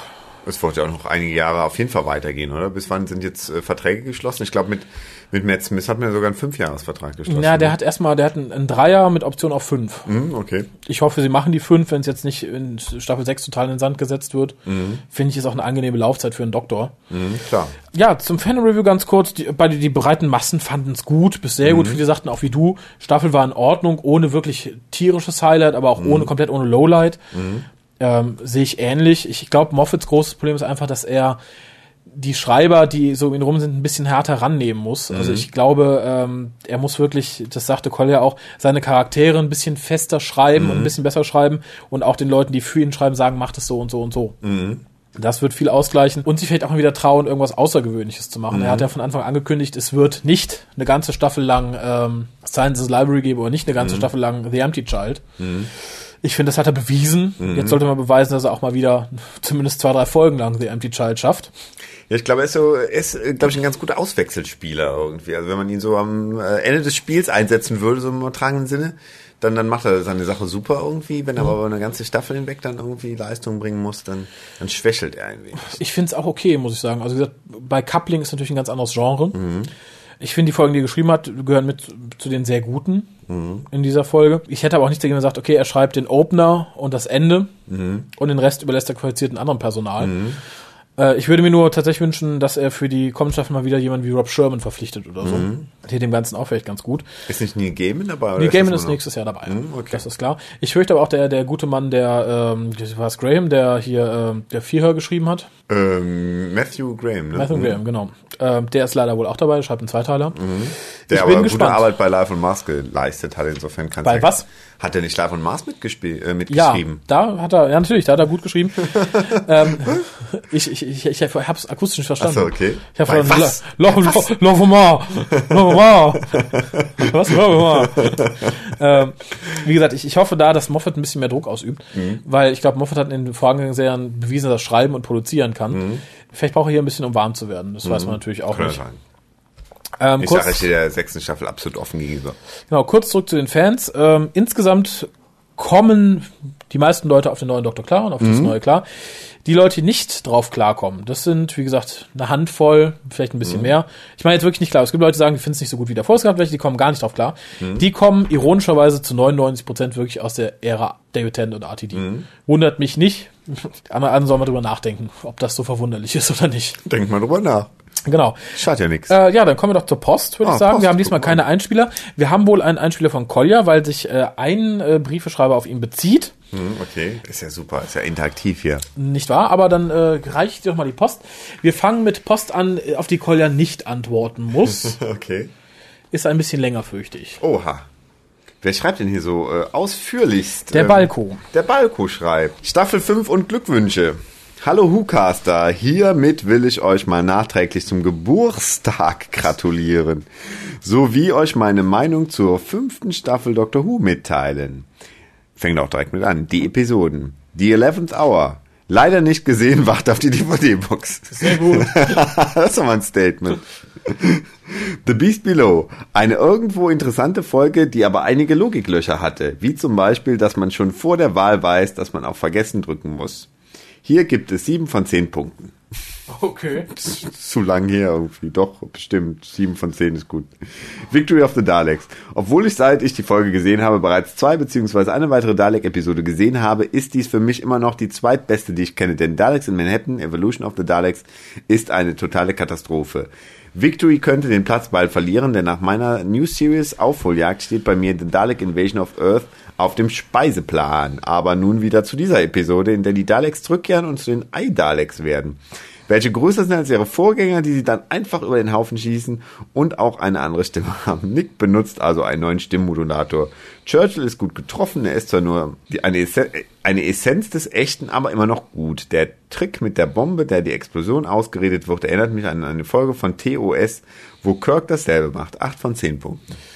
Okay. Ähm, Ja, äh, erinnere ich mich auch. Hat er öfter gemacht. ja, aber der irgendwie. gute Nick Briggs benutzt keinen neuen Stimmmodulator. Er benutzt für den weißen Dalek eine andere Modulation. Aber Ach so, okay. genug der Technik. Na gut. The Time of Angels, Flesh and Blood. River's Song hat in dieser Folge mit ihren Spoilers ein wenig genervt, was die Folge ein bisschen runterzog. Die Folge entwertete Blink auf gar keinen Fall, auch wenn Blink besser war. Die sadistischen Weeping Angels haben mir gefallen, die christlichen Soldaten haben mich an Kreuzritter erinnert. Der The Ring Moment war schon gruselig, toppt allerdings nicht den Gruselfaktor von Blink. Der Crack wurde auch sehr schön beim zweiten Teil in die Handlung mit eingebunden, was den Handlungsstrang dieser Staffel im Vergleich zu den vier vorherigen zu einem Handlungsbogen macht. Das Ende hat mir Amy etwas unsympathisch gemacht, aber dazu später mehr 9 von 10 Punkten. Ja, ja trotzdem noch ganz gut hier abgeschnitten beim, beim Balko. Vampires of Venice, das Staffel Lowlight für ihn auch. Das wirkte eher wie eine DT-Episode. Eine DT, eine David Tennant meint er wohl, als eine MS. MS klingt komisch, aber MS, gut. äh, Multiple Sklerose. Sehr Vielleicht schön. auch SM oder so, man weiß nicht. Der Doktor ist viel mehr als sonst auf Slapstick ausgelegt und wenn ich so drüber nachdenke, ist die Szene wie auf dem Turm, wie er auf den Turm klettert, fast sowas wie eine Kopie, als er in Evolution of the Daleks aufs Empire State Building steigt. Das Lowlight der Folge allerdings We Are Venice. Obwohl die Folge hatte auch was Gutes, Rory wird Companion. 5,5 von 10 Punkten. Der Tent Doktor äh, kletterte generell gerne auf Türme, so in, äh, da in, äh, in dieser Folge mit dem Fernseher, mit der Frau, die aus dem Fernseher kam. Also diese, das Gesicht im Fernseher. Ist Ja, wer selber nur ein kleiner Wicht ist, muss öfter mal auf hohe Türme steigen. Guck mal an. Ähm, Amy's Choice, eine wirklich brillante Folge. Ich hatte nicht damit gerechnet, dass die TARDIS-Realität auch nur ein Traum ist. Der Dream Lord war genial und das erste Mal überhaupt hat jemand in dieser Staffel besser gespielt als Matt, Matt Smith. Alles in allem 8,5 von 10 Punkten. The Hungry Earth und The Cold Blood. Chris Chipnail. Lass ab jetzt deine Finger von Doppelfolgen, am besten von Doctor Who Episoden im Allgemeinen. Der erste Teil war ja noch einigermaßen vielversprechend, aber dann kam der zweite Teil, der von Streckzähnen nur so übersät war. Wer hätte eigentlich die Verhandlung zwischen Amy, äh, dieser einen Bohrarbeiterin und dem Silurian ernst genommen? Die Silurian-Frauen haben mich ein wenig an Klingonen erinnert, was sehr negativ ist, denn die kann ich inzwischen nicht mehr ausstehen. Und leider stirbt auch Rory in dieser Episode, aber wir bekommen neue Infos zum Crack. 6 von 10 Punkten. Es war ein, ein wilder Brainstorm. Was, Ja, was haben die Klingonen die denn getan? Ja, ich weiß nicht, irgendwie die oder keine Ahnung. Sagt die- er nicht, sagt er nicht. Haben die schlinge, schlimme Dinge mit dir getan, als du bei der letzten Fettcon unter der Dusche nach der Seife gegriffen hast? Oder? Wack, pa, plä. Zack. Da kennen die nix, die Klingonen.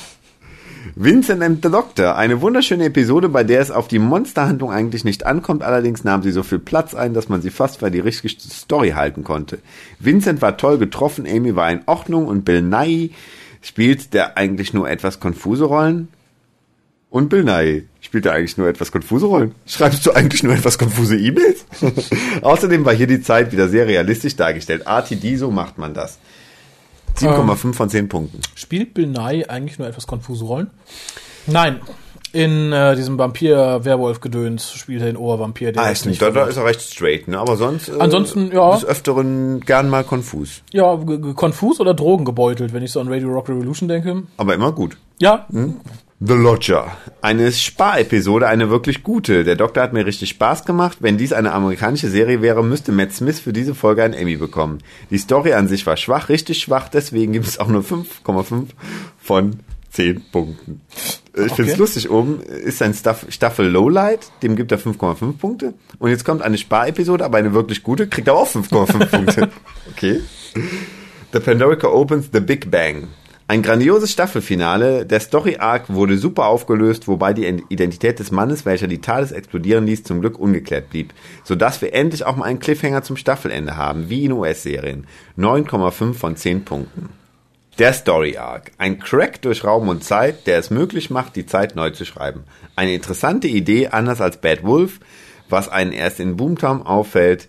Torchwood war ja noch okay, Harold Saxon war interessant, aber das hier ist ein richtiger Story Arc, dass es Folgen gibt, die auf diesem Story Arc aufbauen. Richt hat er. Die Handlung der gesamten Staffel wird durch ihn beginnt. Ein richtiger Story Arc eben. Jetzt steht hier so, es tut mir leid Er meint wahrscheinlich bedingt, nicht beginnt, oder? wird durch ihn bedingt, okay. Ein richtiger Story AG. Der Doktor. Matt Smith spielt den Doktor brillant. Er ist kaum noch zu toppen und wer sagt, sein Doktor sei schlechter als der Zehnte, den kann ich einfach nicht verstehen. Dieser Doktor weiß zwar, wie Menschen reagieren, aber er schafft es irgendwie nicht mit ihren Emotionen umzugehen. Er ist ein Alien. Die Companions. Das Paar Rory und Amy ist einfach spitze, denn Amy ist mir als vollkommen durchgedrehtes Girl wesentlich sympathischer als der Breitmaulfrosch, um euch mal zu zitieren. Oder der Nervensäge schlechthin Donna Noble, kommt aber natürlich nicht an meinen Lieblingscompanion Martha Jones heran. Oh, Da bin ich auch schon mal glücklich, dass er das noch hinterhergefügt hat. Das finde ich nämlich auch. Rory wirkte erst wie eine Mickey-Kopie, ist aber wesentlich sympathischer und hier kann man verstehen, warum der Doktor ihn mitnimmt. Und nun zu Amys Knutschattacke auf den Doktor. Diese Szene hat sie für mich wirklich unsympathischer gemacht. Zwar noch nicht so sehr wie Rose, aber doch sehr, denn da sie verlobt ist, sollte sie so etwas nicht tun. Denn auch wenn es nachvollziehbar war, aber man muss es ja nicht gutheißen, nicht? Um Koyers oder Haralds Stimmbänder nicht allzu sehr zu belasten, höre ich jetzt mal besser auf. Grüße, Balko. PS. Er setzt seine 0 an bei The Doctor's Daughter, Turn Left, und seine 10 bei City of Death und Children of Earth. und Raffi ist mit offenen Augen eingeschlafen. nee, Raffi hat kurz überlegt, wie er dann die Doctor Who-Folge Children of Earth fand, bis ihm eingefallen ist, dass es Torchwood Das ist. war eine Torchwood-Folge. Ja, ja. Auch, auch der Raffi denkt nicht mehr so schnell, wie er es vielleicht zu anderen Tageszeiten machen würde. Nee, Es, nee, äh, wir haben ja auch mittlerweile schon sehr spät. es beruhigt mich. Äh, Post weiter mehr, Post, Post. Danke, ja, Balko. nee, also, danke, Balko. Und äh, ja, ähm, Viel- mehr wir sind alle konfus. Äh, Du schreibst konfuse Mails, wir Genau. sind auch ein bisschen konfus. Wir, wir passen zusammen. Schreib öfter. Post aus dem Jazziversum. Who-Anspielung bei Leverage. Hallo, ihr Lieben. Schaut hier eigentlich irgendjemand die Ganoven-Serie Leverage? Ich nicht. Ich auch nicht. Raffi schaut immer alles, aber selbst der nicht. schaut's Nein, nicht. Komisch. In der Episode, die kurz bei Vox lief, hatte der Held drei Ausweise zur Hand, die auf die Namen Peter Davison, Sylvester McCoy und Tom Baker ausgestellt waren. Zufall, würde ich sagen. Genau, aller Weltsnamen. Und seine Kollegin, die sich als Ehefrau ausgeben sollte, hieß Sarah Jane. Fans gibt es, wie man sieht, überall. Liebe Grüße, Jazz.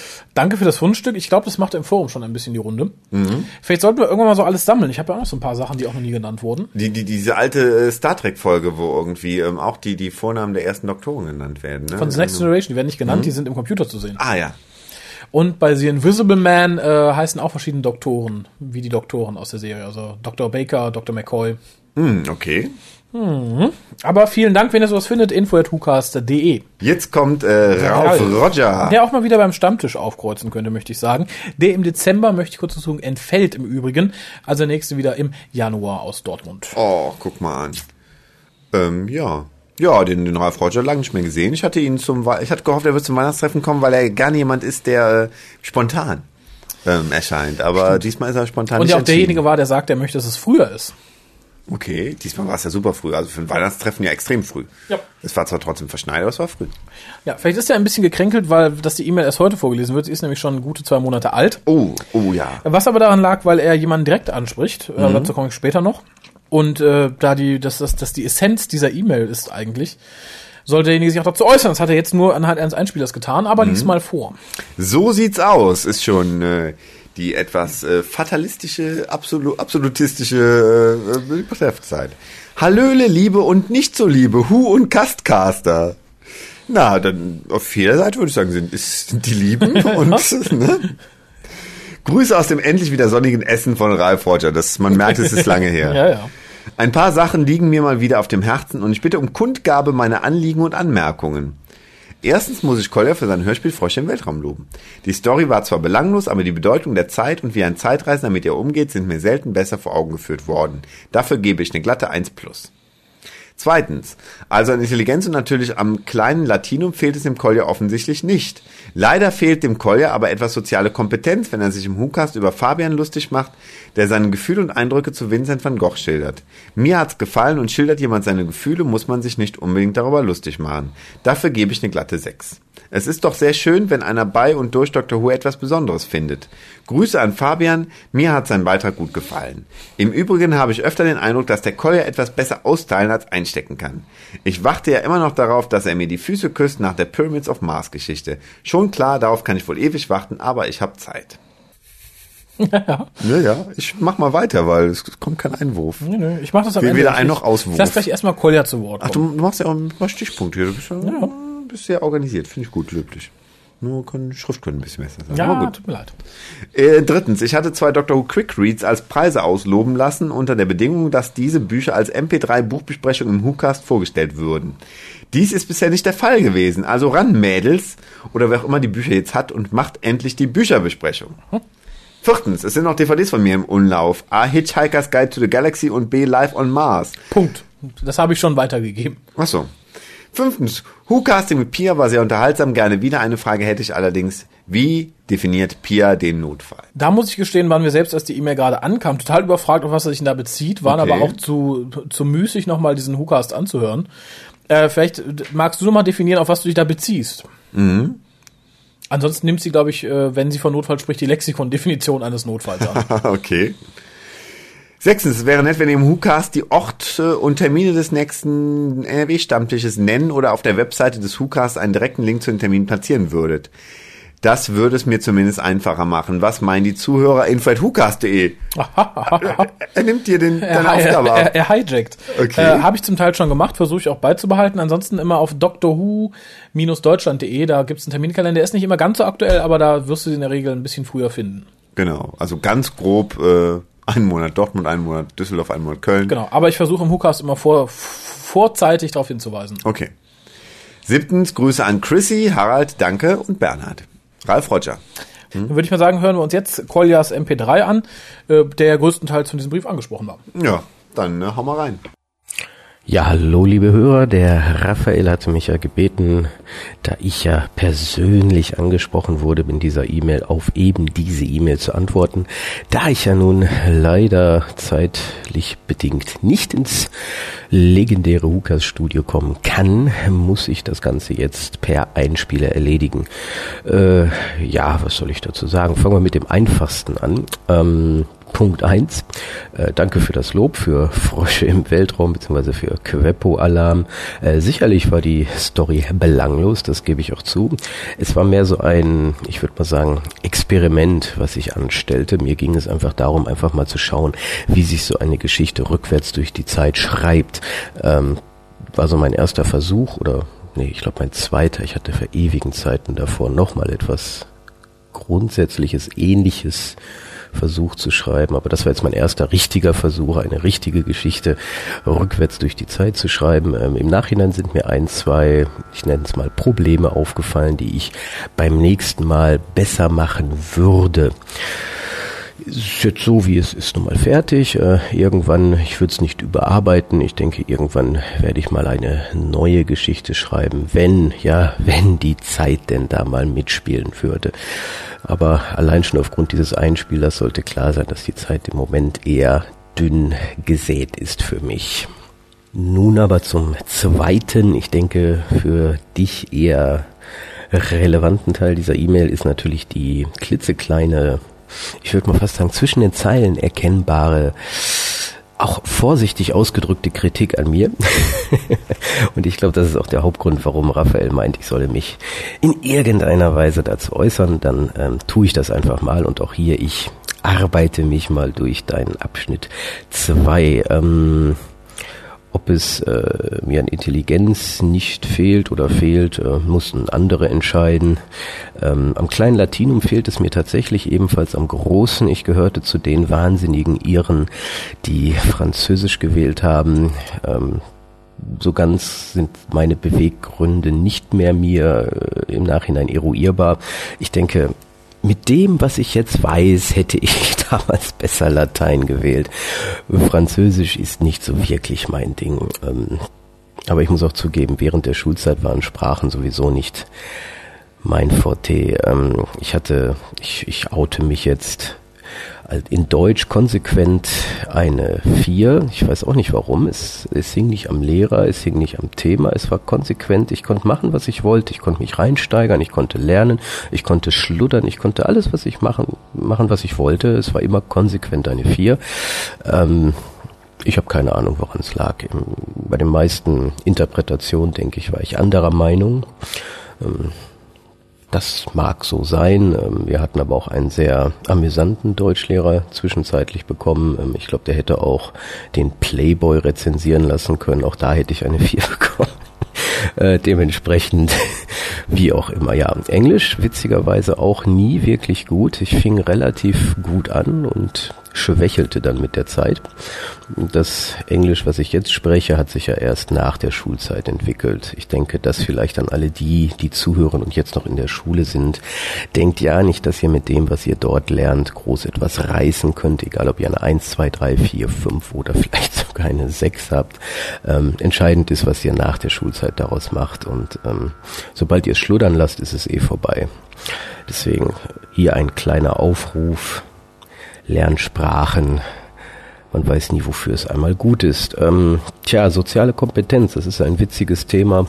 Finde ich witzig, was in den letzten Jahren ein wenig Überhand genommen hat. Ähm, wann hat jemand soziale Kompetenz? Du beziehst dich hier auf ähm, etwas, und das hatte ich nachgehört noch einmal. Ich, äh, du meinst, ich hätte mich über Fabi bezüglich seines Einspielers, bezüglich Vincent van Gogh in irgendeiner Weise lustig gemacht. Ich sehe das immer noch nicht, beziehungsweise ich höre das immer noch nicht. Und ähm, vielleicht sollte dann vielleicht auch eher der Betroffene, der offenbar durch mich oder ja, über den man sich durch mich oder ich tat es lustig machte, offenbar. Fabi, vielleicht von dir ein ganz kurzes Feedback. Hat irgendetwas von dem, was ich sagte, was in irgendeiner Weise überzogen war, konnte man das als über dich lustig machen sehen, weil ich halte Fabi eigentlich immer noch für einen sehr netten Menschen. Wir kennen uns jetzt nicht so innig. Äh, ich glaube, zwei Hucasts haben wir gemeinsam aufgenommen und ähm, aber ich habe mich, glaube ich, noch nie aktiv über ihn lustig gemacht. Sicherlich meine typisch menschenfreundlicher Humor im Miteinander hat er sicherlich auch zu spüren bekommen, als er da war. Aber ich denke, er hat das auch genau so wahrgenommen und genommen, wie man es nehmen sollte. Und äh, dementsprechend finde ich es jetzt irgendwie irritierend, dass du gerade ähm, die Vincent van Gogh, ich nenne es jetzt mal Episode, nimmst. Also, wie gesagt, ich habe es nicht als besonders schlimm empfunden. Sicherlich hatte er ein sehr ja, übertrieben emotionales MP3 aufgenommen, was man sicherlich auf den Aufnahmezeitpunkt schieben kann. Ähm, war okay, fand ich jetzt aber jetzt nicht so etwas, was ich machen würde, äh, selbst wenn ich äh, heulend vor der äh, vom Fernseher sitzen würde, weil irgendwas ganz Tolles und Trauriges und Überirdisches passiert ist, so würde ich auch nicht direkt zum Mikrofon greifen und das aufnehmen. Äh, das, wie gesagt, für mich hat das auch nichts mit sozialer Kompetenz zu tun. Ähm, ich mache vielleicht jetzt mal einen kleinen äh, Schlenker, wobei, nee, ich mache ihn auch nicht, weil du schreibst ja auch, du hättest den Eindruck, dass ich äh, besser austeilen als einstecken kann. Das ist immer so ein sehr, ich finde eine sehr amüsante Aussage, muss ich wirklich sagen ähm, weil ich glaube, niemand im Doctor Who-Fandom in Deutschland neben Raphael steckt im Endeffekt mehr ein oder musste mehr einstecken als ich.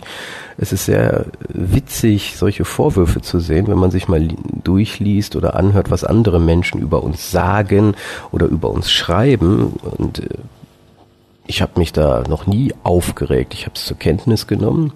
Ich habe mit dem Kopf vielleicht mal geschüttelt, aber ähm, in dem Sinne kann ich sehr wohl einstecken, nur ähm, fällt das eher in die Kategorie lächerlich und peinlich als äh, ernsthafte Kritik. Und ähm, hier ist halt die Frage, wann ist etwas ernsthafte Kritik und wann ist es einfach nur, ach du, weißt du, du, ich fühle mich jetzt gerade nicht so gut wegen dem, was du da gerade so voll nicht kumpelig von dir gegeben hast, da lache ich nur drüber, tut mir leid. Ähm, wir leben leider Gottes in einer, ja, was die Medien und was die Gesamt, ja, das Gesamtemotionale in der Bundesrepublik angeht, in einem sehr linksorientierten Meinungsmonopol. Und jeder, der nicht sagt, ach du, weißt du, deine Meinung, die kannst, die ist nicht ganz so, so richtig, aber die darfst du haben, die ist deine Meinung. Du kannst auch der Meinung sein, dass deine Scheiße nach dem Kacken nach oben fliegt. Das ist okay, weil es ist deine Meinung. Du hast dieses Recht dazu, das zu denken. Wohingegen ich einfach sage, du bist bekloppt. Deine Scheiße liegt genau wie der Rest unten in der Schüssel und wird sich höchstens noch weiter abwärts bewegen, aber der fliegt nicht von dannen. Und ich glaube, in dem Moment, wo man Wahrheit ausspricht, in dem Moment, wo man Dinge einfach mal sagt, wenn man einfach die Schnauze voll davon hat, dieses politisch meinungsweich gespülte Larifari Drecksgesäusel einfach nicht mehr hören kann und dann einfach sagt, nee, hör mal, deine Meinung mag deine Meinung sein, die ist aber komplett falsch und ich persönlich halte sie auch für dumm, weil du stiehlst gerade der Menschheit Lebenszeit und jede Sekunde, die ich dir länger zuhöre, werde ich dümmer und das möchte ich nicht. Und ich glaube, wenn man so etwas einfach mal ausspricht, obwohl man recht hat, das ist der Witz dabei, dann wird man direkt ausgegrenzt und da wird einem soziale Kompetenz aberkannt, obwohl man einfach nur die Wahrheit sagt und einfach mal tatsächlich den Mut hat, den Mund aufzumachen und zu sagen, tut mir leid, das ist dumm.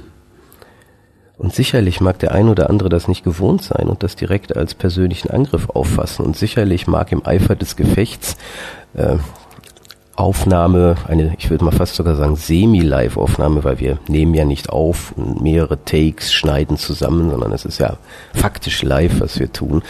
Äh, da kommt schon mal ein, Hammer, das, was du da von dir gibst, ist der letzte gequälte Scheiß, den ich jemals gehört habe, äh, rüber als du bist dumm. Mag sein, mag vielleicht innerlich auch so gemeint sein in manchen Fällen, aber tut mir leid, manche Kacke muss einfach mal als Kacke bezeichnet werden können. Und dann vielleicht nochmal zum besser austeilen als einstecken. Ich finde das immer tatsächlich wieder einmal sehr amüsant, weil ich glaube, auch hier neben Raphael bin ich einer der wenigen, ähm, die zum Beispiel im Dr. Who Forum, eigentlich in jedem Forum, wo ich dann wiederum bin, wo jedem klar ist, wer ich bin. Da gibt es sicherlich Pseudonyme, hinter denen man sich verstecken könnte. Aber ich bin eigentlich immer so offen, dass jeder weiß, wer das ist. Und jeder weiß genau, das ist der Mensch, der da mit mir spricht. Der hat zwar dieses Pseudonym, aber im Endeffekt sagt er seine Meinung und er vertritt die auch. Und ich kann auch jederzeit nachvollziehen, wer er ist. Dann gibt's aber wiederum andere, die verstecken sich dann hinter irgendwelchen Internet-Pseudonyms. Äh, ich nehme jetzt mal beispielsweise das Pseudonym Herr heraus, der von sich dann auch noch mehrfach äh, idiotischerweise behauptet, eine Ente zu sein, beziehungsweise eben keine Ente, sondern eine, eine anatide Lebensform. Und mit solchen Menschen müsste man sich dann tatsächlich auseinandersetzen. Also tut mir leid. Ähm, die Frage ist doch nun, wer versteckt sich hier und wer kann nur hinter einer Maske austeilen, aber nicht einstecken, weil man stellt dann irgendwelche Internet-Pseudonyme vor sich hin, wie eine Maske. Nehmen wir, ich, ich nehme jetzt noch ein paar, damit Herr nicht alleine ist. Nehmen wir einen Cephod, nehmen wir einen Admiral oder nehmen wir sonst irgendwen, äh, Citizen. Ähm, das sind alles Menschen, die auch austeilen, die zum Teil ziemlichen Schwachsinn von sich geben, wo jeder nur den Kopf schüttelt und sagt, meine Güte, das hat er jetzt wieder nur gesagt, weil er meinetwegen dagegen sein will. Ähm und das sind aber nicht die Menschen. Die können nicht einstecken. Die verstecken sich selber hinter irgendeinem Pseudonym. Ich nicht. Deswegen finde ich diesen Vorwurf, dass ich besser austeilen als einstecken kann, immer wieder ein bisschen daneben. Auf eine amüsante Art und Weise. Sicherlich kann ich austeilen, sicherlich kann ich auch einstecken. Ich kann es genauso gut wie jeder andere Mensch auch. Nur ich tu's, im Gegensatz zu vielen anderen. Und das finde ich eigentlich das Lächerliche. Eigentlich müsstest du die Leute ansprechen, die Raphael und mich kritisieren und sich dabei hinter irgendwelchen Masken dabei verstecken. Das tust du nicht. Du kritisierst uns, weil wir diejenigen sind, die unbequeme Wahrheiten von sich geben. Und das, ja, ob du es jetzt so in dieser Form hören wolltest oder nicht, ist nun mal meine Sichtweise auf die Welt. Ich könnte da noch stundenlang weitermachen, tue ich aber nicht, weil ich sehe jetzt schon, dass die 10-Minuten-Grenze, glaube ich, geknackt ist. Deswegen noch schnell zu deinem, dass du darauf wartest, dass ich dir eine Füße küsse nach dem Pyramids of Mars, ist totaler Humbug. Ähm, sicherlich hast du etwas richtig gewusst, was ich und was Raphael genauso aus dem Gedächtnis heraus nicht mehr richtig rekonstruiert hat. Ich möchte aber mal die vielen Male erleben, wo Menschen mir oder Raphael die Füße küssen, wenn wir die etwas richtig gestellt haben. Das gibt es auch nicht. In dem Sinne habe ich es zur Kenntnis genommen. Ich finde es schön, dass du das gesagt hast. Ich habe es jetzt gespeichert. Das heißt, wenn ich das nächste Mal diese Folge im Kopf abschlaufen lasse, abspielen lasse, werde ich das richtige Ende im Kopf haben. Ähm, ich könnte jetzt zurückgeben, ich warte darauf, dass du mir die Füße küsst oder Raphael, weil ich diese verdammte ganze Sendung damals komplett aus dem Gedächtnis gemacht habe und ihr habt euch die Folge vorher nochmal angesehen. Da hat auch keiner gesagt, boah, Hammer, dass der sich das alles so merken kann. Da war nur ein überraschtes, äh, ja, Überspielen von Raphael, der meinte, ich könnte mich ja an gar nichts mehr erinnern, was totaler Humbug war. Also lassen wir das mit dem Füßeküssen mal lieber sein, oder? Tja, so viel dazu. Ähm, ja, so viel zu dieser E-Mail und ich gebe dann einfach mal wieder zurück zu den aktuellen WhoCastern, wer auch immer das an diesem Tage sein mag. Bis denn, tschüss. Ich finde, äh, aus rein hygienischen Gesichtspunkten würde ich auch vom Füßeküssen je nachdem äh, abraten. Och, jo. die kann man ja vorher desinfizieren. Ähm, Aber das schmeckt, glaube ich, dann ein bisschen komisch, oder? ja, wahrscheinlich. Ähm, ja, wo fange ich an? Ähm, ich habe ja ein paar Notizen gemacht. Zu der Sache mit Collier komme ich gleich. Da möchte ich nämlich auch noch ein paar Sachen zu sagen.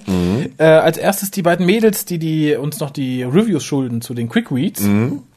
Da äh, schließe ich mir auch Ralph, Ralph Roger Ralph an. Roger. Schickt sie endlich mal. Ich habe euch schon mal deswegen Bescheid gesagt. Ich sage euch nochmal deswegen Bescheid, die Tage. Beim dritten Mal kommt er persönlich vorbei. genau, beim dritten Mal ist vorbei. ähm, eins davon ist ja von der guten Charlie, die ja auch einen WhoCast gewonnen hat im letzten. Hm, okay. Ich würde einfach sagen, wenn sie das nicht innerhalb der nächsten vier Wochen schickt, dann fällt ihr WhoCast an den Ralf Roger. Okay. Ist das fair? Oder an den Zweit, äh, Zweitplatzierten, den, äh, den Balkon. Äh, Dann hat ja der edle Spender, Spanner. der Quick Read nichts davon. Das stimmt, das stimmt. Siehst du? Ja, aber ich werde sie persönlich nochmal ansprechen. Ich, ich, zu- zum Thema Kolja, wo fange ich denn am besten an? Also erstmal zum Thema Fabian. Fabian hat es nicht ausgemacht, er hat es weder als Affront aufgefasst, noch als Beleidigung, noch über lustig machen. Äh, er war sehr irritiert, als ich ihn darauf angesprochen habe. Äh, und ich finde, ohne Ralf Roger treten zu müssen, weil es an sich ja ist, es ist ja auch sehr edel, was er da tut. Aber ich finde Personen immer so ein bisschen, ja, um Koljas Vokabel nochmal aufzutreffen, amüsant bis belustigend, die sich tierisch über was aufregen im Namen anderer Personen, wenn es diese Person, die es eigentlich betrifft, im Endeffekt gar nicht juckt. Das finde ich immer so ein bisschen grenzwertig lieb, aber auch ein bisschen debil. Wo juckt's? Du, du hast nicht verstanden, was ich sagen möchte, oder? Doch. Sehr gut. Das wäre, als wenn jemand sagt, oh, du haariger Harald, und ich spring dahin, du bist so gemein, der arme Harald, bla bla bla bla. Und Harald sagt dann so, ja, wie was soll das, der Arzt hat doch recht. Die so haarig bin ich gar nicht. Ich kann dir mal kurz, hier, hier kommt schon ein bisschen das Knie durch, siehst du? Nein, aber du weißt, was ich meine. Ja, ich ja. finde es dann halt immer ein bisschen schwierig. Äh, Gerade in so einem Fall, dann hätte man vielleicht wirklich abwarten sollen, was äh, Fabian dazu sagt, bevor man für Fabian in die Bresche springt und sich für Fabian aufregt, äh, den das im Endeffekt nichts ausmacht. Also viel Lärm um nichts. Ja. Das, ja, ja, klar. Also, sich für jemanden einsetzen, selbst wenn es übers Ziel hinausgeht, das ist äh, wie, wie die Großmutter über die Straße tragen, die eigentlich nur zum Bus wollte. Ja, ja genau, Ja, ja, ich aber, gar nicht ähm, wollte. Wie gesagt, ich, es ist löblich, aber ich finde es immer ein bisschen schwierig, weil es sind ja manche wirklich Überhand. Ich ähm, habe auch, glaube ich, die Folge noch gar nicht gehört, wo, äh, wo Fabians Einspieler kommt und Collas Reaktion darauf. Deshalb kann ich da erschreckend wenig zu sagen. Nein, wohl wahr, wie gesagt. Aber äh, Fabian kann was dazu sagen, ihn hat es nicht aufgeregt. Insofern äh, schön, dass sich jemand anders gefunden hat, der sich in seinem Namen drüber aufregen konnte. Kolja, mit ihm gehe ich nicht so ganz unisono, muss ich sagen. Denn er mag zwar recht haben, dass es im Internet viele Leute gibt, die sich hinter Pseudonymen und Masken Mhm. verstecken, teilweise auch auf sehr bizarre Art. Also ich habe von mir noch nicht behauptet, Flügel zu haben und in den Krieg zu ziehen. Mhm. Aber wir haben es natürlich auch leichter als solche Personen, uns als der wir sind zu offenbaren. Ich meine, wir haben hier den Podcast mit mittlerweile über 170 Folgen. Da kann man natürlich immer ein bisschen mehr von sich wirklich preisgeben, als das an so einem Forum möglich ist. Ähm, was, was ich Colin nicht ganz absprechen möchte, er hat natürlich in gewisser Weise recht. Ähm, tja, ich denke mal, so ein Doctor Who-Forum das ist natürlich auch eine Art von Öffentlichkeit. Und wenn man jetzt auf eine, ich finde, wenn man es jetzt auf eine interessante Art und Weise hinbekäme, da irgendwie eine, eine Persona zu schaffen, die anders ist als, als die Realität, soll man das ruhig machen. Es, es muss mich nur irgendwie, es muss mich als Leser unterhalten irgendwie. Ähm, für mich ist das eh keine Plattform, um, um mich wirklich normal, äh, um normal zu kommunizieren, weil das mache ich dann doch lieber irgendwie face to face. Ja, Ähm, ich glaub, aber das das, ist für mich ein, ein Ort, wo, wo man auch irgendwie sich irgendwie darstellen kann. Und wenn man das gut macht, ist es okay. Wenn wenn es albern ist, Ja, ich glaube, darum ging es Colin. Ich glaube, Colin ging es darum, dass dann solche Leute, die halt als Huhuhu, ich bin das geheime Elfenwesen, mein Name ist Wackbor, äh, dann anfängt äh, auszuteilen, aber halt dann nicht Gefahr läuft, irgendwie groß einzustecken, weil ist ja nur ein Charakter, den man spielt. Ich glaube, das ist das, wo Collier sagt, äh, ist ein bisschen grenzwertig. Wie gesagt, sehe ich auch ambivalent. Zum Teil hat er recht, zum Teil ist es natürlich für die Leute auch schwierig. Wo er tatsächlich recht mit hat, und da habe ich überhaupt nicht dran gedacht, als ich den Brief gelesen habe. Äh, aber es ist tatsächlich, wenn man es Revue passiert, es ist so. Es ist, musste, glaube ich, im deutschen Doctor-Fandom niemand so viel einstecken wie Collier und ich. Äh, und das nicht nur face-to-face, sondern auch gerne und ellenlang hintenrum. Musst du, mu- muss ich kurz den Arm nehmen? Äh, nein, es tut mir nicht weh, weil äh, ich weiß ja im Endeffekt auch, von wem es kommt. Also, Ja? Der Wurm kann den Gärtner nicht beleidigen. Aber er kann es immer wieder versuchen. Natürlich, aber es, es endet dann wirklich dann, dass der Gärtner runterguckt und denkt, hm, süß. Aber Punkt um. Ähm, wie gesagt, insofern gebe ich Kolja da sehr recht. Hm, zum Thema Füße küssen, ja, weiß nicht, ich finde Füße eh nicht so toll. Nee, äh, Da möchte ich jetzt gar nicht groß zu sagen, das könnt ihr unter euch ausmachen. Macht das unter euch beiden Fußerotikern aus. mich geht das nichts an. Äh, Ralf Roger bat mich aber noch etwas anderes anzusprechen, das möchte ich auch gerne tun. ja. Äh, denn ich habe seinen Brief etwas später gesendet, als er ankam, weil ich wollte, dass Collis ja zu äußern kann. Und er sagt, ja, das ist aber nicht okay, weil wir reden ja auch über die Folgen, da kann sich ja auch keiner dann äh, zu äußern. Ich, ich glaube, da verwechsel, äh, ver, ver, vergleichst du Äpfel mit Birnen. Wenn ich an die BBC schreibe, an Mr. RTD und da reinschreibe, RTD, das und das hast du doof gemacht, ich finde, das ist dämlich, dann gebe ich RTD auch die Chance, also selbst wenn ich ein bisschen warten muss, dass er mir antwortet. Ich möchte nicht, dass irgendeine Sekretärin schreibt, ja, da weiß ich auch nichts zu, zu sagen, der ist nicht da grad. Tschüss. Insofern finde ich es da legitim, wenn man wartet auf sowas. Äh, möchte ich aber hiermit öffentlich zur Diskussion stellen, info.hukas.de. Wenn ich jemanden persönlich anspreche mit einer Kritik, persönlich, ich schreibe ihn an und spreche ihn in diesem Brief persönlich an. Soll dann gewartet werden, bis er persönlich darauf antworten kann? Oder soll jemand, der damit nicht viel zu tun hat, daneben sitzen, es vorlesen und sagen, hm, kann ich nichts zu sagen? Punkt. Info.hucast.de. Was ist deine Meinung, Harald? Um das abschließend zu machen, bevor wir noch denjenigen auslosen, der einen Hucast gewinnt, dafür, dass er uns was zum Geburtstag geschickt, geschenkt, geschrieben hat. Ich finde, wenn die Möglichkeit besteht, also ich meine, wäre natürlich die, die perfekte Möglichkeit wäre natürlich gewesen, wenn äh, Kolja in dem Moment gerade hier gewesen wäre, um direkt darauf zu reagieren, dann hätte er das natürlich auch direkt gemacht. Ja, Wie gesagt, das, das steht ja außer Frage. Wenn er da gewesen wäre, hätten wir es auch direkt gemacht. Das geht ja nun mal nicht. Kolja ist ja im Moment schwer greifbar. Er hat auch vorher sonst schon einen Einspieler geschrieben, äh, ges gesprochen, aber das ging halt vorher zeitlich nicht. Nö, ich meine, es ist ja auch im Endeffekt der, der perfekte Fall irgendwie. Also, äh, dass jemand direkt auf was reagieren kann, auch auf auch eine Form von Kritik dann auch direkt reagieren kann. Also, staut sich da vielleicht auch irgendwas an. Ich hatte jetzt so ein bisschen das Gefühl, ähm, dass Kolja da jetzt auch so ein bisschen mit, mit Kanonen auf Spatzen schießt. Irgendwie wahrscheinlich, weil es halt eine Zeit lang gedauert hat. Er hat die E-Mail gelesen, wahrscheinlich, dann hat er das später aufgenommen. Da hat sich vielleicht eine gewisse, ein gewisser Frust angestaut, weil er lässt ja doch einiges raus. Und ich denke mal, wenn man auf sowas direkt reagieren könnte, wäre das vielleicht auch irgendwie ein bisschen abgeschwächter und, wie gesagt, nicht so weit übers Ziel hinausgeschossen, wie es jetzt so ein bisschen wirkte irgendwie. Wie, wie immer nennst du die löbliche dritte Alternative. Und noch einmal die Frage, wenn du die Alternative hast, hätte ich die E-Mail direkt vorlesen sollen und unkommentiert stehen lassen, sagen, oh ja, keine Ahnung, ist nicht mein Metier. Oder soll ich warten, bis tatsächlich derjenige, der sich darin angesprochen, der darin angesprochen ist, sich dazu äußern kann? Ich finde es eigentlich ganz gut, wenn sich jemand direkt darauf äußern kann. Also insofern fand ich das schon sehr vernünftig irgendwie. Na gut, aber wie gesagt, info.hukas.de, schaut mal, was ihr dazu sagt. Ähm, Mischformen sind denkbar. Vielleicht gibt es ja auch ein, ein Idealum. Ja. Man weiß es nicht. Ähm, Und, ähm, aber vielleicht äh, kann man da mal ein bisschen forschen. so, dann würde ich doch mal jetzt sagen, ich habe hier die gesammelten Werke unserer heutigen Post. Ah, guck mal an. Äh, und du ziehst jetzt hier einfach mal blind eins raus Und äh, ja, dann gucken wir, wessen, welcher Absender das ist. Und derjenige kriegt dann einen WhoCast 45 Minuten eigenes Thema frei nach Wahl. Ähm, es ist der Lars. Der Lars. Ja. Äh, ja, dann, lieber Herr äh, Lars, ähm, info.hucast.de, was hätten wir denn gern? Ja.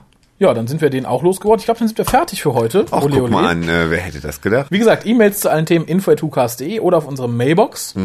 Ansonsten bedanke ich mich bei Harald für diesen Marathon. Wir sind heiser, wir haben Nacht.